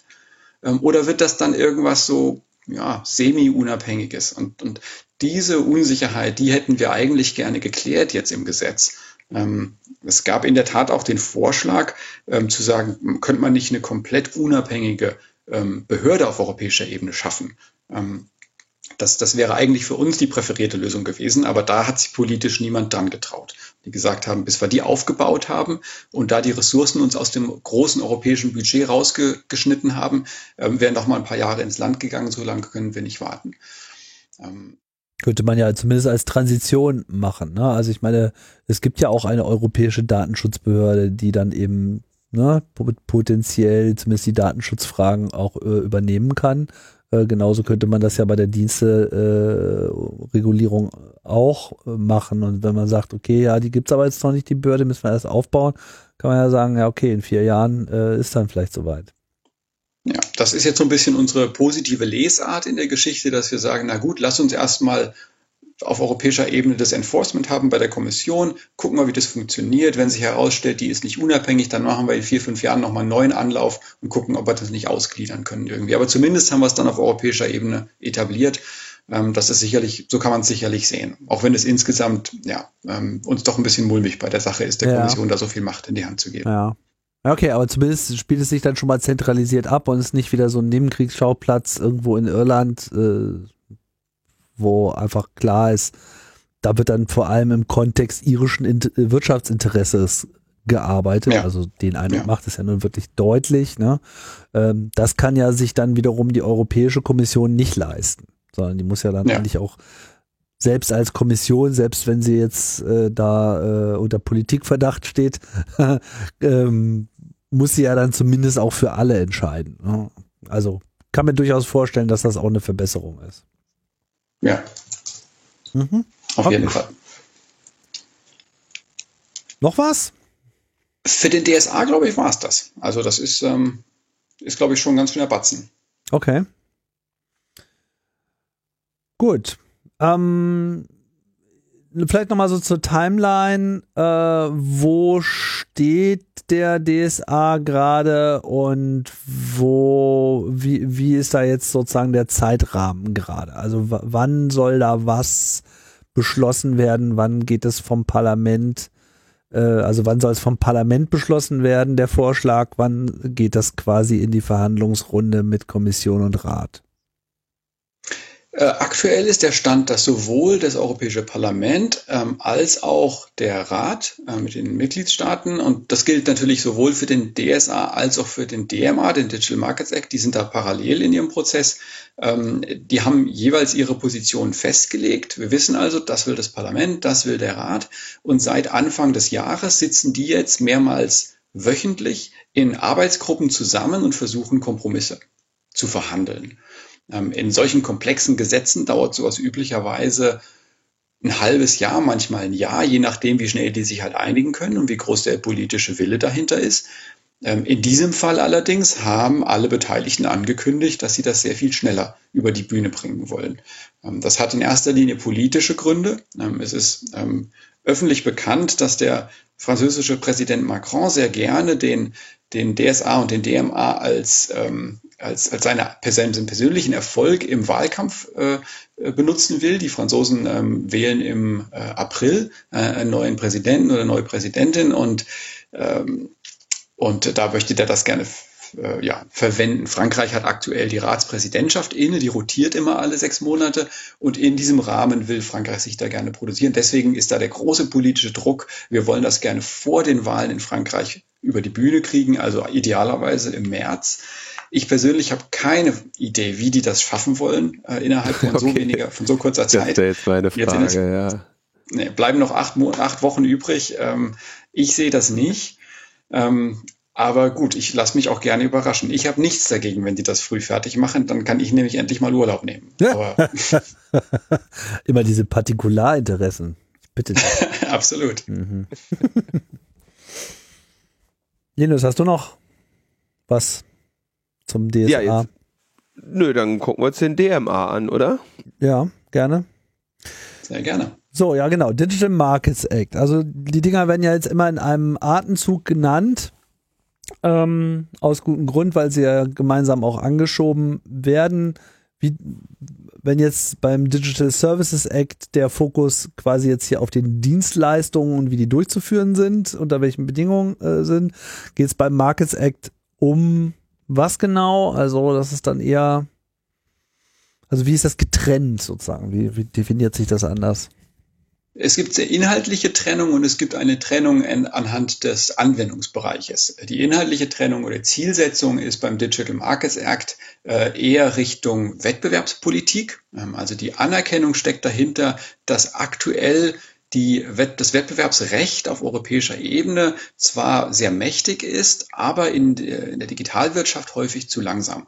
Bis die Europäische Kommission in einem Wettbewerbsfall, und da gab es jetzt schon einige sehr äh, sehr in der Öffentlichkeit breit diskutierte, von Microsoft mit seinem Bundling des Windows Media Players in den 90ern bis aktuell die Fälle gegen Google wegen Selbstbevorteiligung der Google äh, Shopping-Suche und solche Sachen. Also diese Fälle finden zwar alle statt, aber bis die entschieden sind, ähm, hat sich der Markt häufig schon zementiert und die möglichen Wettbewerber sind dann in, bis dahin schon längst rausgeflogen oder mussten aufgeben oder wurden aufgekauft oder was auch immer. Insofern, das war so, ist so ein bisschen die Ausgangslage und dann haben, hat die EU halt gesagt, okay, müssten wir diese Entscheidungen nicht verschnell, äh, verschnellern im Prinzip äh, und sagen, ähm, wir müssen in, nicht mehr in jeder einzelnen Entscheidung belegen und Beweisführung machen. Da ist jetzt in diesem speziellen Fall irgendwie ein Schaden für den Wettbewerb oder für Konsumentinnen entstanden.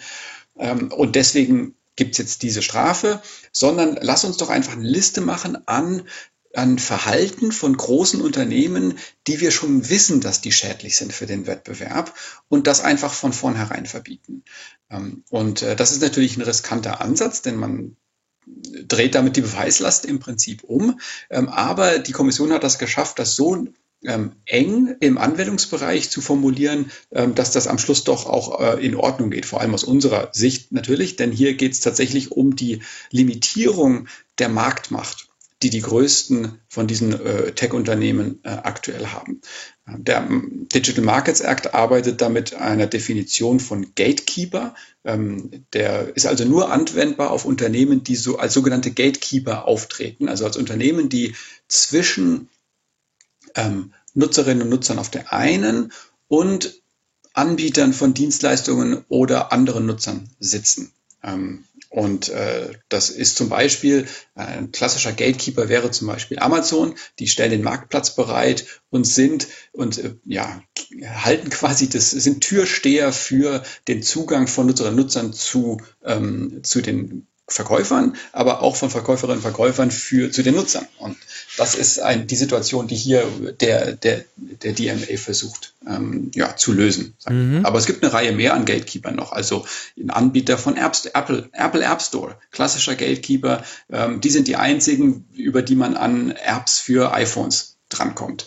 Ähm, und deswegen fällt Apple damit äh, unter den Anwendungsbereich des DMA. Und dann gibt es eben im DMA eine ganz lange Liste an Verboten und Verpflichtungen, äh, die einfach grundsätzlich gelten für solche Gatekeeper. Wenn man einmal als Gatekeeper definiert ist von der Kommission, ähm, dann muss man sich an diese Regeln halten. Ähm, und das halten wir für einen sehr, sehr guten Ansatz. Der ist auch grundsätzlich, soweit ich das überblicken kann, in Brüssel von niemandem ernsthaft in Frage gestellt. Selbst von den betroffenen Unternehmen wird dieser Ansatz nicht grundsätzlich in Frage gestellt. Okay, und was soll jetzt da konkret ähm, geregelt werden? Also wir haben ja hier auch schon mal über äh, also diese Messenger-Interoperabilität äh, gesprochen. Das fällt ja da auch mit mhm. rein. Ne? Genau, also eine der Verpflichtungen, die im ursprünglichen Vorschlag der Kommission nicht drin standen, aber die das Parlament reingeschrieben hat, ist eben für äh, Anbieter von Messaging-Apps äh, und sozialen Netzwerken eine Interoperabilität mit anderen Messaging-Apps und sozialen Netzwerken zu ermöglichen, wenn diese anderen, in Klammern nicht Gatekeeper, äh, Messenger und soziale Netzwerke, das denn wünschen. Das heißt, das ist keine Verpflichtung zum Miteinander zusammenarbeiten, aber die Gatekeeper, der Gatekeeper-Anbieter muss äh, eine entsprechende Schnittstelle, API, Open Standard, äh, was auch immer dafür notwendig ist, dann äh, zur Verfügung stellen, um so eine Interoperabilität von sogenannten äh, äh, Core Services ähm, äh, möglich zu machen. Die Kommission wird hinterher die Macht haben äh, oder das, die, die, die Möglichkeit haben, das genauer zu definieren. Was sind denn eigentlich Core Services? Was gehört denn zum eigentlich zum, zum, ja, zum Kern eines, eines sozialen Netzwerkes, was da interoperabel sein muss? Ähm, und, äh, und wenn das denn so im finalen Gesetz drin bleibt, dann glaube ich, wäre das schon eine erhebliche äh, Veränderung für Nutzerinnen und Nutzer und auch in, aus unserer Sicht eine erhebliche Verbesserung. Also, Moment, jetzt nur, dass ich das richtig verstehe, um da mal die, die Core Services beim Namen zu nennen. Das wäre also sowas wie WhatsApp, ne? Also WhatsApp ist verpflichtet, wird, wäre dann verpflichtet, eine, einen irgendwie definierten Standard anzubieten, der es kleineren Konkurrentinnen ermöglicht, mit WhatsApp zu interagieren, wenn sie möchten. Aber während ja. WhatsApp verpflichtet ist, das anzubieten, sind es die Kleinen nicht. Das kann man ja relativ einfach über die, über die ja. Verbreitung, Userinnenzahl oder sonstiges machen. Genau. Und da gibt's auch eine, eine, eine Schwelle, die da festgelegt ist im Gesetz. So, konkrete Ziele wären dann, was weiß ich, sowas wie iMessage, WhatsApp wahrscheinlich. Ne? Das wären jetzt so. Genau, bei den Messengern wären das die. Beim sozialen Netzwerk ist es vor allem äh, natürlich Facebook. Ähm, Twitter könnte auch drunter fallen, ähm, wobei ich da nicht ganz sicher bin, ob Twitter drunter fällt. Und jetzt, also wir haben das Thema ja hier vor einiger Zeit in der Sendung schon mal diskutiert, dass wir halt, also das müsste ja irgend, also mal vorsichtig gesagt. Also die, die Messenger versuchen ja durchaus, sich voneinander abzugrenzen durch, äh, was weiß ich, Innovation. Ja, also sei es, wie sie eine Gruppe definieren, wie groß sie sein kann, ähm, ob man da eine, einen Kanal machen kann, in dem nur man selber Verschwörungstheorien posten darf oder äh, in dem andere äh, Holocaust-Leugner mit äh, posten dürfen und, und, und, und was nicht alles, ja.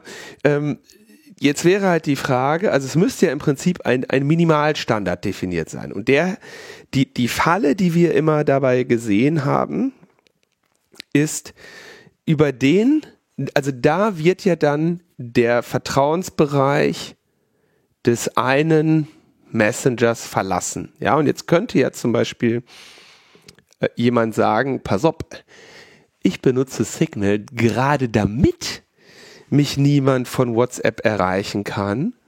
Und ich möchte auch nicht, dass das passiert. Und ich will auch nicht diese komischen Sticker von denen haben. Ja, ähm, was also was äh, ist dann dieser Minimalstandard und wie kann der passieren, ohne dass er letztendlich eine, eine Schwächung der Sicherheit des, des Gesamtsystems darstellt? Mhm. Ja, einfachstes Beispiel. Ich benutze Telegram, weil die Innenministerin nicht die Telefonnummer von äh, Telegram hat. Ja? Kann ja durchaus sein, dass Leute das tun.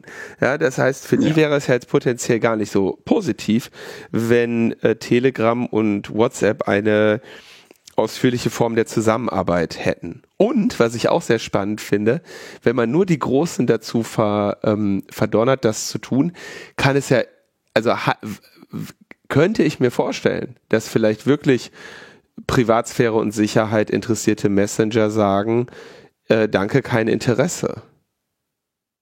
Das kann absolut passieren, ist auch vollkommen legitim. Also niemand wird durch so eine Regelung dazu gezwungen, mit einem, mhm. mit einem Gatekeeper-Anbieter äh, irgendwie zusammenzuarbeiten, äh, ja, oder, oder, ja, oder selbst überhaupt äh, so, eine, so eine Interoperabilität dann zu nutzen. Das steht den kleinen Anbietern absolut frei, das zu tun oder das nicht zu tun. Wisst ihr denn, ob die das überhaupt wollen? Also ich meine, wie steht denn zum Beispiel Srima äh, dazu? Ist ja so der klassische kleine hm. Anbieter, der sich vor allem durch äh, besonders pfiffige und super anonyme Verschlüsselung von den anderen differenziert und von daher ja eigentlich überhaupt gar keine, gar kein Interesse daran hat, dass ihr Schema in irgendeiner Form die eigene Plattform verlässt. Also wir haben mit den Leuten von, von Threema nicht gesprochen. Wir wissen von Signal, dass es da kein Interesse gibt. Ich glaube, das ist öffentlich bekannt, dass, dass Moxie kein großer Fan von irgendeiner Form von Dezentralisierung oder Interoperabilität ist. Ähm, mhm. wir, wir wissen aber auch, dass es Messenger gibt wie, wie, wie Matrix oder Element, äh, die ein großes Interesse daran haben. Äh, wir denken auch an, äh, an All-in-One-Apps, äh, die versuchen, mehrere Messenger in einer App zu bündeln. Auch die hätten einen, einen großen Vorteil von so einer äh, Regelung, weil dadurch eben eine größere Stabilität für die ähm, käme und äh, die Technologie, die sie nutzen müssten, um äh, diese All-in-One-Messenger zu, ba zu bauen, würde sich stark vereinfachen. Und ich glaube, das ist auch einer der wichtigsten Punkte, die, die man im, Kopf, im Hinterkopf behalten muss. Es ist ähm, gibt viele verschiedene Art und Weisen, das zu nutzen. Ähm, man kann quasi direktes Messaging machen zwischen zwei Netzwerken. Man könnte aber auch ähm, einfach sagen, hey, du kannst innerhalb meines Messengers verschiedene Netzwerke anschreiben. Ähm, und je nachdem, wo, in welchem anderen, in welcher anderen App die Person sitzt, mit der du da gerade sprichst, den Sicherheitsstandard hast du dann eben. Ähm, und das lässt sich ja auch, das kann man durchaus ja auch entsprechend visuell äh, darstellen. Genauso wie Signal zumindest auf Android-Telefonen ja durchaus eben ermöglicht, verschlüsselte Signal-Nachrichten auszutauschen, aber auch völlig unverschlüsselte SMS, alles in einer App. Ähm, das, die SMS-Funktion verhindert aber nicht, dass der Rest von Signal sicher bleibt. Das muss jetzt äh, wieder so eine Android-Welt sein. Also mein Signal verschickt sicherlich keine unverschlüsselten Nachrichten. Ja, ich, das ist bei das ist bei Apple ein bisschen anders, weil äh, ich glaube, äh, Apple es nicht erlaubt, dass andere Apps als die ureigene Apple äh, SMS-App irgendwelche SMS verschickt. Ähm, Android ist da ein bisschen offener und erlaubt äh, Apps von Drittanbietern SMS zu verschicken und da hat Signal halt gesagt, klar, bauen wir mit ein. Ähm, haben sie gemacht und ist soweit ich das überblicken kann, jetzt bisher auch kein großes Problem, was irgendwie die Sicherheit äh, der Nutzerinnen und Nutzer unterläuft. Ähm, also ich glaube, da gibt es schon, gibt es gute Lösungen dafür. Ähm, die wirkliche kompliziertere Frage kommt eigentlich im Bereich soziale Netzwerke zustande, ähm, nicht so sehr bei den Messengern. Das, ich glaube, für die Messenger, das ist relativ straightforward. Ähm, das sind äh, ja, du hast kurz die Maß, also die, die Erwartungen von, von Menschen angesprochen über wie, äh, ja, wie irgendwie sie in dem geschlossenen Bereich von einem geschlossenen Messenger dann plötzlich da irgendwie dann raus sind aus dem geschlossenen Bereich. Ähm, ich glaube, das sind Erwartungen, die jetzt einfach auch entstanden sind durch die Art und Weise, wie zentralisierte Messenger seit einiger Zeit funktionieren. Ähm, aber Leute haben sich auch an andere Modelle gewöhnt. Bei der E-Mail hat sich auch niemand gefragt, oh, wo landet denn meine E-Mail jetzt, wenn jemand anders irgendwie Gmail benutzt und ich nicht. Das ist halt einfach so. Wenn ich jemandem schreibe, der eine Gmail-Adresse hat, dann, ähm, dann dann muss ich davon ausgehen, dass meine Daten von Google gelesen werden. Da kann ich selbst noch so Privatsphäre-affin ähm, sein. Ähm, da kann ich nichts dran ändern. Bei E-Mail ist es sogar noch schlimmer, denn bei E-Mail können sich die Leute ja hinter einer Custom-Domain verstecken. Das heißt, ich weiß gar nicht, was die von Anbieter verwenden und trotzdem schreiben alle Leute E-Mails. Also das ist für mich das, das beste Beispiel. Sorry, also auf das E-Mail-Beispiel habe ich gewartet. Ja. Das ist für mich das beste Beispiel, ähm, wie trotz absoluter Interoperabilität am Ende doch alle bei Gmail sind. Ne? Und ist das wirklich so? Ja, ne, also schau dir doch an, wer da, also wer betreibt denn heute noch seinen eigenen E-Mail-Server? Ja gut, es gibt ja noch andere Möglichkeiten als entweder Gmail oder seinen eigenen E-Mail-Server. Ja, es gibt dann noch Microsoft und iCloud und äh, damit hast du wahrscheinlich aber auch schon 99 Prozent abgedeckt. Nein, du kannst hier, also mailbox.org und Posteo, ähm, wen gibt's da noch? Tutanota, es gibt ja noch einen deutschen. Ja, klar, es äh, gibt ein paar dedizierte Mailbox-Anbieter, äh, E-Mail-Anbieter, aber das hält sich in Grenzen. Ne? Die können jetzt, also die schaffen es jetzt nicht, dank der Operabilität entscheidende Marktanteile äh, Google wegzunehmen. Mhm. Und gleichzeitig haben wir, haben wir mit E-Mail das perfekte Beispiel dafür, dass halt so ein föderiertes System, das ist ja Moxys Argument, ne?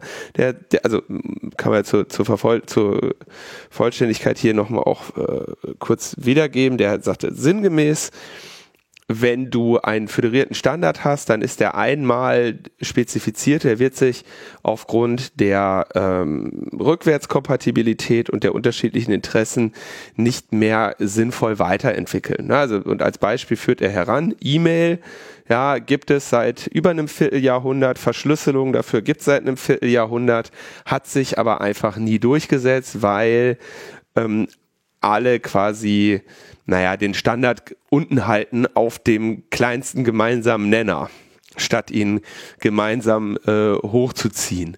Und gleichzeitig hast, hast du nicht einer Zentralisierungstendenz vorbeugen können. So, das, das ist jetzt so mhm.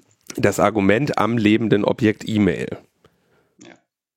Und das, und das, und das ist ja auch, wenn ich das auch nochmal äh, anfügen kann, weil wir hatten das jetzt hier vor ein paar Sendungen auch schon mal ausführlich äh, diskutiert, so mehr aus einer technischen Perspektive. Ne?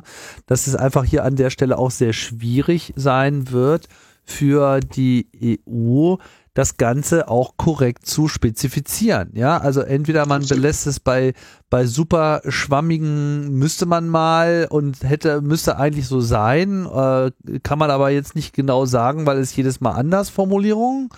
Oder man geht halt irgendwie den schweren Weg und äh, geht wirklich in die Details, definiert Protokolle und, und, und, und, und begibt sich quasi in dieses äh, schwere Gebiet von äh, Internet, Protokollspezifikationen, APIs, das ist doch einfach für so einen politischen Körper nicht zu leisten. Und wenn man sagt, na ja, dann müsst ihr euch halt irgendwie einig werden, na dann wird es halt wirklich dieser aller, aller kleinste gemeinsame Nenner sein, der auf der einen Seite nicht viel übersetzen kann, ja, weil die einfach alle unterschiedliche Adressierungssysteme haben, alle äh, unterschiedliche Verschlüsselungssysteme haben, die sie ja dann auch nicht aufweichen wollen. Also gerade vorhin hatten wir noch dieses Ende-zu-Ende-Verschlüsselung muss irgendwie beibehalten werden. Wie will man das irgendwie Messenger-übergreifend sicherstellen? Ohne nicht irgendwie komplett äh, entweder zu vereinheitlichen, was keiner will, weil alle haben ein anderes Modell und wollen ja genau das dann auch nicht, nicht aufbrechen, oder eben eine entspre entsprechende Entschlüsselungsgrenze ähm, zu schaffen, weil sonst Nachrichten ja überhaupt nicht zu übertragen werden. Also wo man da auch ansetzt, wir sehen da ganz viele konkrete technische Probleme, die kaum zu überwinden sind. Hm, okay, also ich sage mal zwei Sachen. Nochmal vielleicht zu der Verschlüsselungsfrage, weil das auch etwas ist, was im, der, im, politischen Diskurs immer mal wieder aufgekommen ist. Es spricht doch nichts dagegen, dass eine App wie zum Beispiel Signal oder jeder andere, die da vielleicht Interesse zeigen könnte, ähm, es den Nutzerinnen und Nutzern erlaubt, äh, zwei verschiedene Netzwerke anzusprechen und das entsprechend zu markieren. Ähm, zu sagen, jetzt sprichst du mit jemandem auf WhatsApp, da, da gibt es halt die WhatsApp-Verschlüsselung, die verschlüsselt die Inhalte, aber verschlüsselt leider nicht die Metadaten. Ähm, sei dir dessen bewusst und los geht's. Und jetzt sprichst du mit einer Signal-Person, da ist das ganz anders. Das in eine App zusammen zu integrieren, da spricht doch überhaupt nichts dagegen. Dazu muss man sich nicht auf einen Minimalstandard von, von WhatsApp irgendwie einigen. Und vielleicht noch zwei Punkte zu dem Beispiel von E-Mail, weil das in der Tat natürlich äh, ein, sag ich mal, ein leichtes Ziel der Kritik ist, weil E-Mail tatsächlich ähm, einfach, ja, viel, weil bei E-Mail sind viele Dinge schiefgelaufen, sicherlich in der langen Geschichte. Ähm, und es ist eigentlich überraschend, dass die E-Mail überhaupt noch überhaupt noch da ist nach so langer Zeit. Ähm, es gibt sicherlich sehr, sehr viele Gründe, warum äh, sich die äh, die E-Mail-Landschaft immer stärker zentralisiert und ja vielleicht tatsächlich viele Leute äh, zu zu Gmail wechseln. Ähm, und, äh, und es ist sicherlich, ja, und als, als Ergebnis würde ich eher sagen, es ist so, dass sich die E-Mail-Landschaft zentralisiert trotz der Interoperabilität, aber nicht wegen der Interoperabilität. Ich glaube, es ist hm, sicherlich hm, falsch ja. zu glauben, dass die Interoperabilität als alleiniges Allheilmittel alle Probleme ähm, äh, löst. Bei E-Mail ist es ganz genauso ein, ein Wettbewerbsproblem, äh, wie das auch äh, in anderen Bereichen der Fall ist. Auch das soll der DMA ja, würde der DMA ja idealerweise auch mit anderen Maßnahmen äh, angehen. Äh, ob das funktioniert, muss sich zeigen. Ähm, aber wenn man eben ein Unternehmen hat, welches einen bestimmten E-Mail-Dienst auf weiß nicht den genauen Marktanteil von Android-Telefonen mhm. auf, dass ich 80 Prozent aller Telefone schon vorinstalliert, ist doch selbstverständlich, dass die Leute dann automatisch bei, bei Google sind. Wenn ein solches Unternehmen dann auch noch so viele Milliarden Euro auf dem Konto hat, dass die kostenlos unbegrenzten Speicherplatz zur Verfügung steht, natürlich ist das ein riesiger Wettbewerbsvorteil. Ähm, ja. Und wenn die dann noch eine geniale E-Mail-Suche einbauen können, weil sie nebenher noch Zugriff auf aller möglichen persönlichen Daten haben aus den 100 anderen Diensten, die die noch kostenlos anbieten. Natürlich ist das ein Vorteil am Schluss. Und genau das sind die Punkte, die der DMA versucht zu lösen mit den verschiedenen Verboten. Ähm, aber das quasi alles jetzt dann der Interoperabilität auf die Schulter zu legen und zu sagen, oh guck mal, das kann die jetzt aber alleine nicht lösen, deswegen setzen wir es gar nicht erst in Kraft. Ähm, das wäre mir zu kurz gesprungen am Schluss. Ich Na, glaube, absolut. das wird sicherlich eine Maßnahme sein von vielen, ähm, die in der Kombination hoffentlich dann dazu führt, dass die Nutzerinnen und Nutzer eine größere Möglichkeit haben äh, oder leichter die Möglichkeit dann wahrnehmen können, auch zu kleineren Anbietern zu wechseln, ähm, ohne den Kontakt mit den Leuten auf den großen Plattformen zu verlieren. Und äh, da hast du natürlich, also damit hast du ja vollkommen recht und damit, dass es, dass das ein, dass das ein hehres Ziel ist, auch völlig. Ähm, wir, auch, also bei Tim und mir schlagen da ja natürlich auch zwei Herzen in der Brust. ähm, wir, wir, wir folgen ja dem Ziel. Ne? Also das politische Ziel ist ja äh, erstrebenswert. Wir haben Zweifel, dass es sich auf diesem Wege noch erreichen lässt. Gleichzeitig äh, gehen wir mal davon aus, dass äh, unsere Interessen wenig Schaden nehmen, wenn man es jetzt, äh, wenn man das jetzt erzwingt. Ja. Ähm, mhm. Ich würde fast allerdings fürchten, weil du jetzt gerade, also meine kleine äh, Linus im versteckten Kämmerlein-These ist, dass der DMA dann mit dieser Interoperabilitätsverpflichtung ähnlich zu spät kommt wie die DSGVO, ja, mhm. wo wo wir auch eine Situation hatten, wenn die DSGVO zehn Jahre vorher da gewesen wäre, dann hätte sie Teile dieser Marktentwicklungen potenziell eindämmen oder verhindern können. Als sie dann kam, könnte man jetzt, könnten böse Zungen behaupten, dass dann nämlich genau die Situation war oder die Situation äh, zu beobachten war, dass Facebook und Google und die sogenannten Hyperscaler längst äh, die Macht hatten, um letztendlich ihren Login dazu zu nutzen, dass ihre Nutzerinnen eh allem informiert zustimmen. ja. Und äh, der Rest der Zeit, wie du gerade auch schon sagtest, nochmal drei, vier Jahre prozessiert wird, ähm, bis die Realität äh, längst das Recht und das Ziel des Gesetzes überholt hat. Und ich glaube, das ist so ein bisschen ähm, ja, die Sorge bei dieser Interoperabilitätsforderung. Aber ich will uns da jetzt auch nicht dran aufhalten. Ich glaube, ich habe die, also diese Debatte soll jetzt nicht den Eindruck vermitteln, dass wir dir widersprechen, sondern äh, wir wollten natürlich auch so ein bisschen darauf aufmerksam machen, wie ja, wie schwierig das ist. Ne? Also das Problem ist noch lange nicht gelöst und das ist ein Ansatz, der eventuell einen Beitrag dazu leisten kann. Aber Widerspruch ist auch immer gut und ähm, wo ich völlig zustimme, ist ähm, interoper interoperable Systeme zu bauen, ist immer schwieriger als zentralisierte geschlossene Systeme. Das absolut, ja. Definitiv. Ja, ein ähnlicher Bereich ähm, ist ja die Diskussion um die Öffnung von diesen App Stores auf äh, Drittanbieter. Die wird ja im Rahmen des DMA auch geführt, oder? Genau, das ist ein Vorschlag, der schon äh, äh, der schon von der Kommission eingefügt wurde in den Originalen, in den ursprünglichen Vorschlag des DMA und der jetzt auch, soweit ich das überblicke, in sowohl der Parlamentsposition weiter mit drin ist, als auch in der Ratsposition. Ähm, die haben also tatsächlich gesehen, okay, wenn man eben hier sogenannte Gatekeeper halt dann da hat, die, die den App Store äh, kontrollieren und das Betriebssystem kontrollieren und das Gerät kontrollieren, dann ist das eben sehr, sehr viel Macht in der Hand äh, eines Unternehmens und äh, jetzt die Streits und auch die Rechtsstreits, die ja gegen Apple geführt werden und wurden, ähm, was jetzt zum Beispiel die Apple Tax angeht, also den Betrag, den App Entwickler zahlen müssen, um im App Store ihre Apps verkaufen zu können, ähm, äh, als anteilig vom Verkaufserlös, äh, dass das natürlich etwas ist, was, äh, was große Macht dem Unternehmen gibt. Äh, ich glaube, das, das steht außer Frage. Frage, wie man damit umgeht. Die Kommission hat gesagt, hey, eigentlich müssten doch auch iPhone-Nutzer das Recht haben, wenn sie das wünschen, so wie es bei Android ja auch schon der Fall ist, eben einen, einen App Store von einem Drittanbieter zu installieren und sich die Apps von woanders zu holen. Äh, Apple hat das mit, ja, verteidigt sich da noch mit Zehen und Klauen und, und äh, mit, mit größter Macht und will das um, um jeden Preis verhindern, ähm, weil das für die natürlich bedeutet, ein großer Teil ihres, ihrer Einnahmen äh, bricht da weg aus, aus, den, aus dem Erbgeschäft.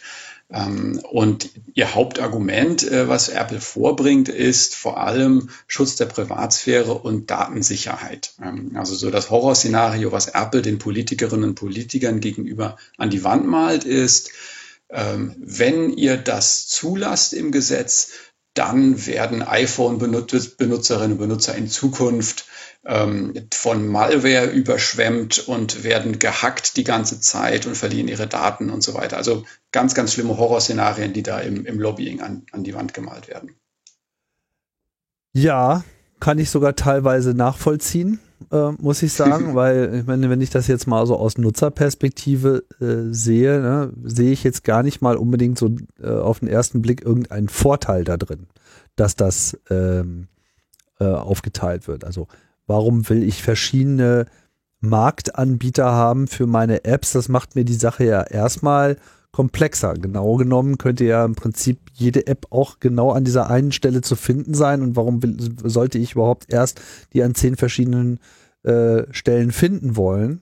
Und gerade das Beispiel Android und, und, und dritte App Stores ist ja auch teilweise ein totales äh, Drama, was, was sich da security-mäßig findet, weil wenn du dann halt mal wirklich in diese anderen Stores reinschaust, da ist dann halt einfach alles voll mit äh, Malware und äh, Phishing-Software und das kann es ja nun auch nicht sein. Ne? Also das, äh, das macht man jetzt hier auf und ich finde dieses Argument ein bisschen merkwürdig, dass es jetzt hier sozusagen primär ums Geld geht. Ich meine, es gibt ja auch. Äh, ne, natürlich geht es primär ums Geld, Tim, sorry.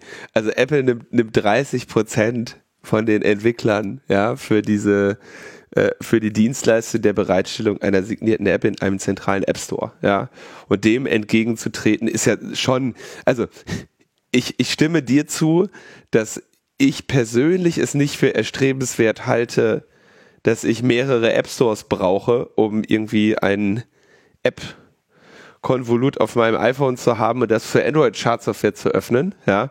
Aber ich ähm, fände es auch verhältnismäßig angenehm, wenn die Entwickler der Software ähm, nicht unbedingt äh, so dermaßen an den Ketten von Apple hängen würden. Ja, inklusive ja Situationen, dass ihre Software dann nicht aufs iPhone darf, weil irgendwo meine Brust im Bild war oder was auch immer da. Ja, okay, aber jetzt äh, reden wir über zwei ne? Sachen. Ne? Das eine ist. Nee, nee, nee, nee, nee, Doch, doch. Also erstmal stimmt das mit den 30 Prozent äh, sowieso nicht mehr. Ja, es sind im Wesentlichen für die allermeisten sind es 15 äh, Prozent. Also für die allermeisten, gerade für die kleinen Entwickler, hat, ist dieser Betrag ja äh, gefallen.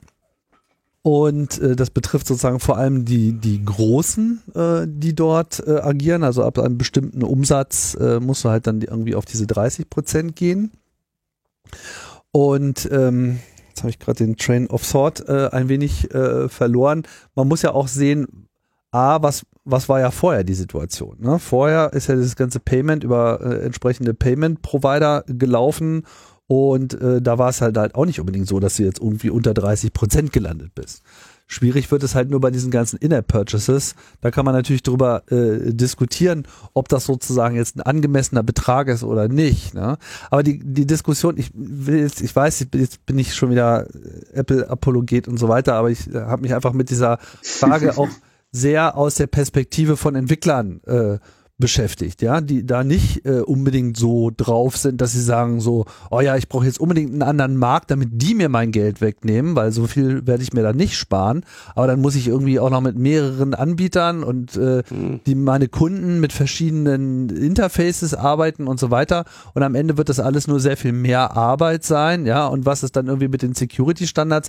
Wer soll die dann äh, enforcen? Was ist, wenn die dann alle unterschiedliche Security Standards haben? Also das äh, äh aus Entwicklung Entwicklerperspektive sehe ich das jetzt mal gar nicht so als Gesetz an, dass das jetzt äh, unbedingt so gewünscht ist. Ja, jetzt kann man natürlich über die Anteile und den Geldbetrag äh, und so weiter äh, diskutieren, aber was ja im Prinzip dahinter steht, ist eigentlich, was heißt Ownership dieser Plattform? Und äh, gilt das jetzt, was für Apple gilt, gilt das dann auch für meine Nintendo Spielekonsole? Also wo fängt das denn jetzt an? Ja, muss dann irgendwie auch VW in seinem Auto, wenn ich da Apps runterlade, auch Third-Party-Stores anbieten? Dann können wir endlich Tesla Full Autonomous Driving auf dem Ja, Tesla ist jetzt auch dabei, den nächsten App Store äh, rauszubringen. Ne? Mhm. Das haben sie jetzt gerade angekündigt.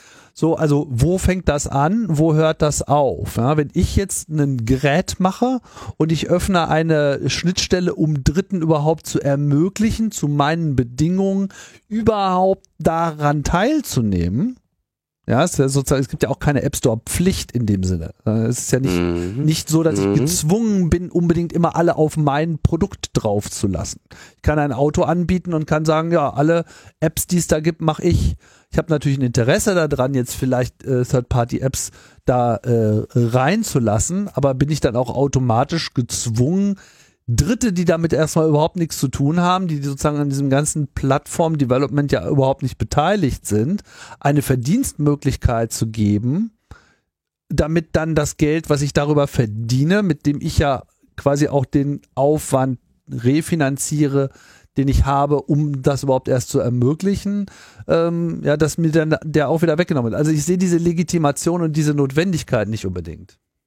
Das ist ja der, das ist ja der ganze Sinn und Zweck des digitalen äh, Digital Markets Act, ähm, dass es eben hier nicht um alle möglichen Unternehmen geht, sondern um Gatekeeper-Unternehmen. Das heißt, es geht um sehr, sehr große, sehr, sehr mächtige Unternehmen, die in einer Position sind, dass andere, zum Beispiel Wettbewerber oder auch Nutzerinnen und Nutzer, um diese nicht mehr herumkommen weil die so groß und einflussreich sind. Nur um solche geht's, nicht um andere. Wenn also Tesla oder VW mit, seinem, mit ihrem App Store so in so eine Position geraten, dann würden solche Verpflichtungen natürlich auch für diejenigen gelten. Jetzt muss ich aber dazu sagen, ich will natürlich eure schöne, spannende Debatte um die wie viel Prozent jetzt App-Developer bezahlen nicht, nicht abwirken, aber äh, von EDRI-Seite kümmern wir uns, wir sind, wir sind ja keine App-Entwicklerrechte-Organisation, sondern wir sind Menschenrechtsorganisation. Das heißt, was uns in erster Linie interessiert, ist nicht, wer wie viel wofür bezahlt, sondern was uns in erster Linie interessiert ist, wer hat denn eigentlich die Kontrolle darüber, welche Software auf unseren Geräten ausgeführt werden kann.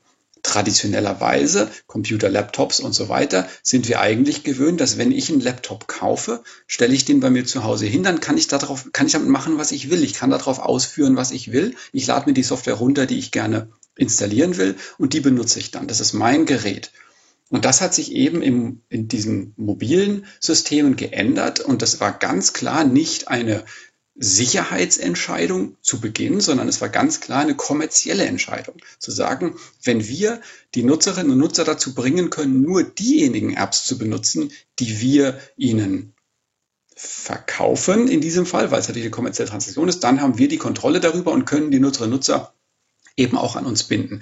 Der Grund, warum Apple und Google eben so dominant sind auf dem mobilen Markt oder einer der Gründe ist nun, äh, nun mal auch, weil die diese App Stores haben, wo die ganzen Apps drin sind. Und wenn man diese Apps will, dann muss man eben so ein Telefon kaufen, denn die kriegt man nirgendwo anders. Ähm, und, äh, und ich glaube, dass, dass, dass, dass da so ein bisschen der Hase begraben liegt, dass wenn wir diese Freiheit für Menschen wiedergewinnen wollen, selbst zu entscheiden, welche Software sie auf ihren Geräten laufen lassen wollen, welchen Softwarequellen sie vertrauen, ähm, dann brauchen wir eben diese Freiheit, auch App Stores zu installieren oder andere Quellen zu installieren für diese Software. Ähm, und äh, jetzt deine Apple-Liebe in, in, allen Ehren, aber da, das basiert vor allem auch diese Sicherheitsargumente basieren vor allem eben auch auf der Annahme, berechtigt oder nicht, dass Apple heute und in aller Zukunft für die Sicherheit deines Gerätes sorgen wird. Und da, sorry, wenn ich das so sagen muss, steckst du einfach auch ein hohes Maß an Vertrauen in dieses Unternehmen. Würde ich so nicht machen wollen. Da vertraue ich mir lieber selbst. Ähm, und nochmal, das heißt ja nicht, dass man ein Gerät nicht auch sicher äh, gestalten kann, dass man sagen kann, man kann eine Warnung für Nutzerinnen und Nutzer machen, bevor die das installieren. Ähm, es gibt aber, es geht aber natürlich auch um die Möglichkeit für Drittanbieter oder Hersteller von Smartphones, dass die im Herstellungsprozess schon entscheiden können, welche ähm, äh, Softwarequellen möchte ich denn meinen Kundinnen und Kunden anbieten. Ähm, nichts spricht doch dagegen, dass Samsung von seinem neuesten Galaxy-Telefon drei Versionen verkauft. Eins mit Google Play Store, eins mit Amazon, was weiß ich, Store und eins mit F-Droid drauf. Ähm, Fände ich persönlich eine coole Situation. Verkaufen sie drei. Ver verkaufen sie verschiedene Geräte und dann, und dann können sich die Leute nämlich aussuchen. Ja gut, aber dann haben ja, aber, äh, also mit der, bei der Sicherheit, also ehrlich gesagt, natürlich muss ich äh, äh, Apple damit vertrauen. Ich vertraue denen ja schon deshalb, weil ich die, über die Plattform an sich auswähle. Das ist ja sozusagen schon der Inbegriff des Vertrauens. Und wer sollte denn sonst ein Interesse daran haben, die Sicherheit auf dieser Plattform herzustellen als Apple? Ein Third-Party-Markt? hat nur ein Interesse daran, maximal viel zu verkaufen. An der Sicherheit der Plattform, äh, für die, äh, die weder Aufwand treiben müssen, noch in irgendeiner Form an der Entwicklung beteiligt sind, noch dafür haften, haben die überhaupt gar kein Interesse. Von daher äh, dreht sich das Argument an der Stelle äh, aus meiner Perspektive eher um. Also äh, das ist ja genau das Problem. Auf einmal habe ich da einen Handelspartner, der sozusagen kein Interesse hat. Und wenn die eigentliche Frage, die du da ja stellst, ist ja nicht, wer verkauft, wer, wer lädt mir jetzt die App runter, ja, sondern unter welchen Bedingungen äh, was sind sozusagen die Regeln für die Zulassung von so, so einer Software? Das ist doch eigentlich Und das, warum das gibt es überhaupt eine Zulassung von solcher Naja, Software? warum es die gibt, ist doch klar. Weil es halt auch noch andere Aspekte gibt als nur äh, darf auf die Plattform drauf oder nicht wegen Geld und Konkurrenz, sondern weil es natürlich auch noch den Aspekt gibt, Privacy und natürlich den Aspekt Sicherheit gibt. Und das ist ja etwas, was diese App Stores auch machen. Und den will ich ja auch sichergestellt wissen, und äh, sehe das halt nicht zwangsläufig so, dass mir ein Markt, der eigentlich daran gar kein Interesse hat, äh, mir auf einmal etwas zugänglich macht, was nicht diesen selben Anforderungen entspricht. Es wäre vielleicht sinnvoller, ja doch hier einfach klare Regeln für die Zulassung von äh, Software anzugehen, die generell für alle Finde ich, gilt. Finde ich interessant, würde ich aber insofern widersprechen, als anstatt quasi diesem einen Monopolmarkt jetzt äh, staatliche Regeln aufzuersetzen, was der alles aufnehmen muss und was nicht, würde ich lieber sagen, lass uns verschiedene Märkte machen und jeder sucht sich den aus, dem er vertraut. Ähm, Apple kann ja weiterhin seine Geräte mit seinem Markt vorinstalliert äh, ausliefern, aber es sollte nicht anderen Menschen äh, vorschreiben, welche Apps sie auf ihren Telefonen installieren können und welche nicht. Und insofern finde ich das bezeichnend, dass ähm, in, in, dieser Debatte häufig eben die Rede ist von Plattformen. Oh, die können doch selbst entscheiden, was auf ihrer Plattform. Nee, das ist nicht deren Plattform. Das ist mein Gerät. Das habe ich für teures Geld gekauft. Damit mache ich, was ich will. Ähm, das entscheidet nicht Apple. Das ist nicht mehr deren Plattform. Sobald es den Ladentisch auf, zu mir übergeht, dann ist das nicht mehr deren Plattform. Ähm, aber das ist natürlich ein Narrativ, was Apple überhaupt nicht gefällt, ähm, sondern, sondern die argumentieren in der Tat immer oder ja, formulieren das immer so, als ob es sich äh, bis auf alle Ewigkeit jedes iPhone immer in Wirklichkeit deren Gerät oder deren Plattform ist. Und ich glaube, dass hier eine Chance besteht für äh, für das Gesetz einzugreifen, ähm, dass das natürlich dazu führen könnte, dass die eine oder andere Person sich aus Versehen mal was installiert, was sie dann hinterher bereut, ist völlig selbstverständlich. Das ist bei PCs heute auch der Fall. Ähm, und äh, insofern ist natürlich äh, ja, aber wenn es idealerweise die hm. ich weiß, ich weiß, wie du darüber denkst, aber man muss natürlich auch bedenken, in dem Moment, wo man die, also wenn man diesen Gedanken fortführt und sagt, okay, jetzt ist es mein Gerät und nicht mehr deine Plattform, ja, dann, dann, wo ist denn dann die Haftung? Also das ähm. ist ja auch ein Haftungsding, äh, ne? Und Haftung heißt ja nicht nur zum Zeitpunkt des Verkaufs, sondern eben auch über, über die komplette Lifetime-Updates fordern wir ja auch irgendwie, dass Plattformen sicher gehalten werden. Wenn sie dann mhm. aber auf einmal gar keine Plattform mehr sind, ja, wieso hast du gekauft, ist jetzt irgendwie dein Problem, dann würde sie ja sozusagen auch das nicht mehr entgehen. Also ich sage nur, ist schwierig. Den Haftungsfall möchte ich noch sehen, in dem ein, eine iPhone-Besitzerin bei Apple ähm, erfolgreich, äh, sagen wir mal, Schadenersatz oder etwas ähnliches einklagt, weil eine App im App Store irgendwas gemacht hat, was die Nutzerin nicht wollte. Könnte kommen, aber wird mit einem separaten Markt natürlich dann komplett wegfallen. Na, also äh, vielleicht um das nochmal kurz ein bisschen zusammenzufassen. Ich meine, die Idee, ein äh, auf das iPhone als Erfindung einen App Store zu machen, war wahrscheinlich oder war mit Sicherheit äh, sehr viel mehr wert als die Idee, überhaupt ein iPhone zu machen. Ne? Also der App Store ist ähm, ein, ein äußerst, eine äußerst ertragreiche Idee und ähm, ich würde mal sehr sch schwer vermuten, dass äh, Apple sich dessen auch im Klaren war, als sie quasi gesagt haben, okay, wir haben hier dieses Gerät, ähm, wir möchten das Entwicklern ähm, zur Verfügung stellen. Was ist damals äh, schief oder was ist am PC-Markt, was uns nicht gefällt? Ja, Raubkopiererei. Ähm, und ähm, potenziell Leute, die irgendwelche Software machen, die wir nicht gut finden, die also Ungemach in äh, unser Ökosystem bringen und unzufriedene Menschen.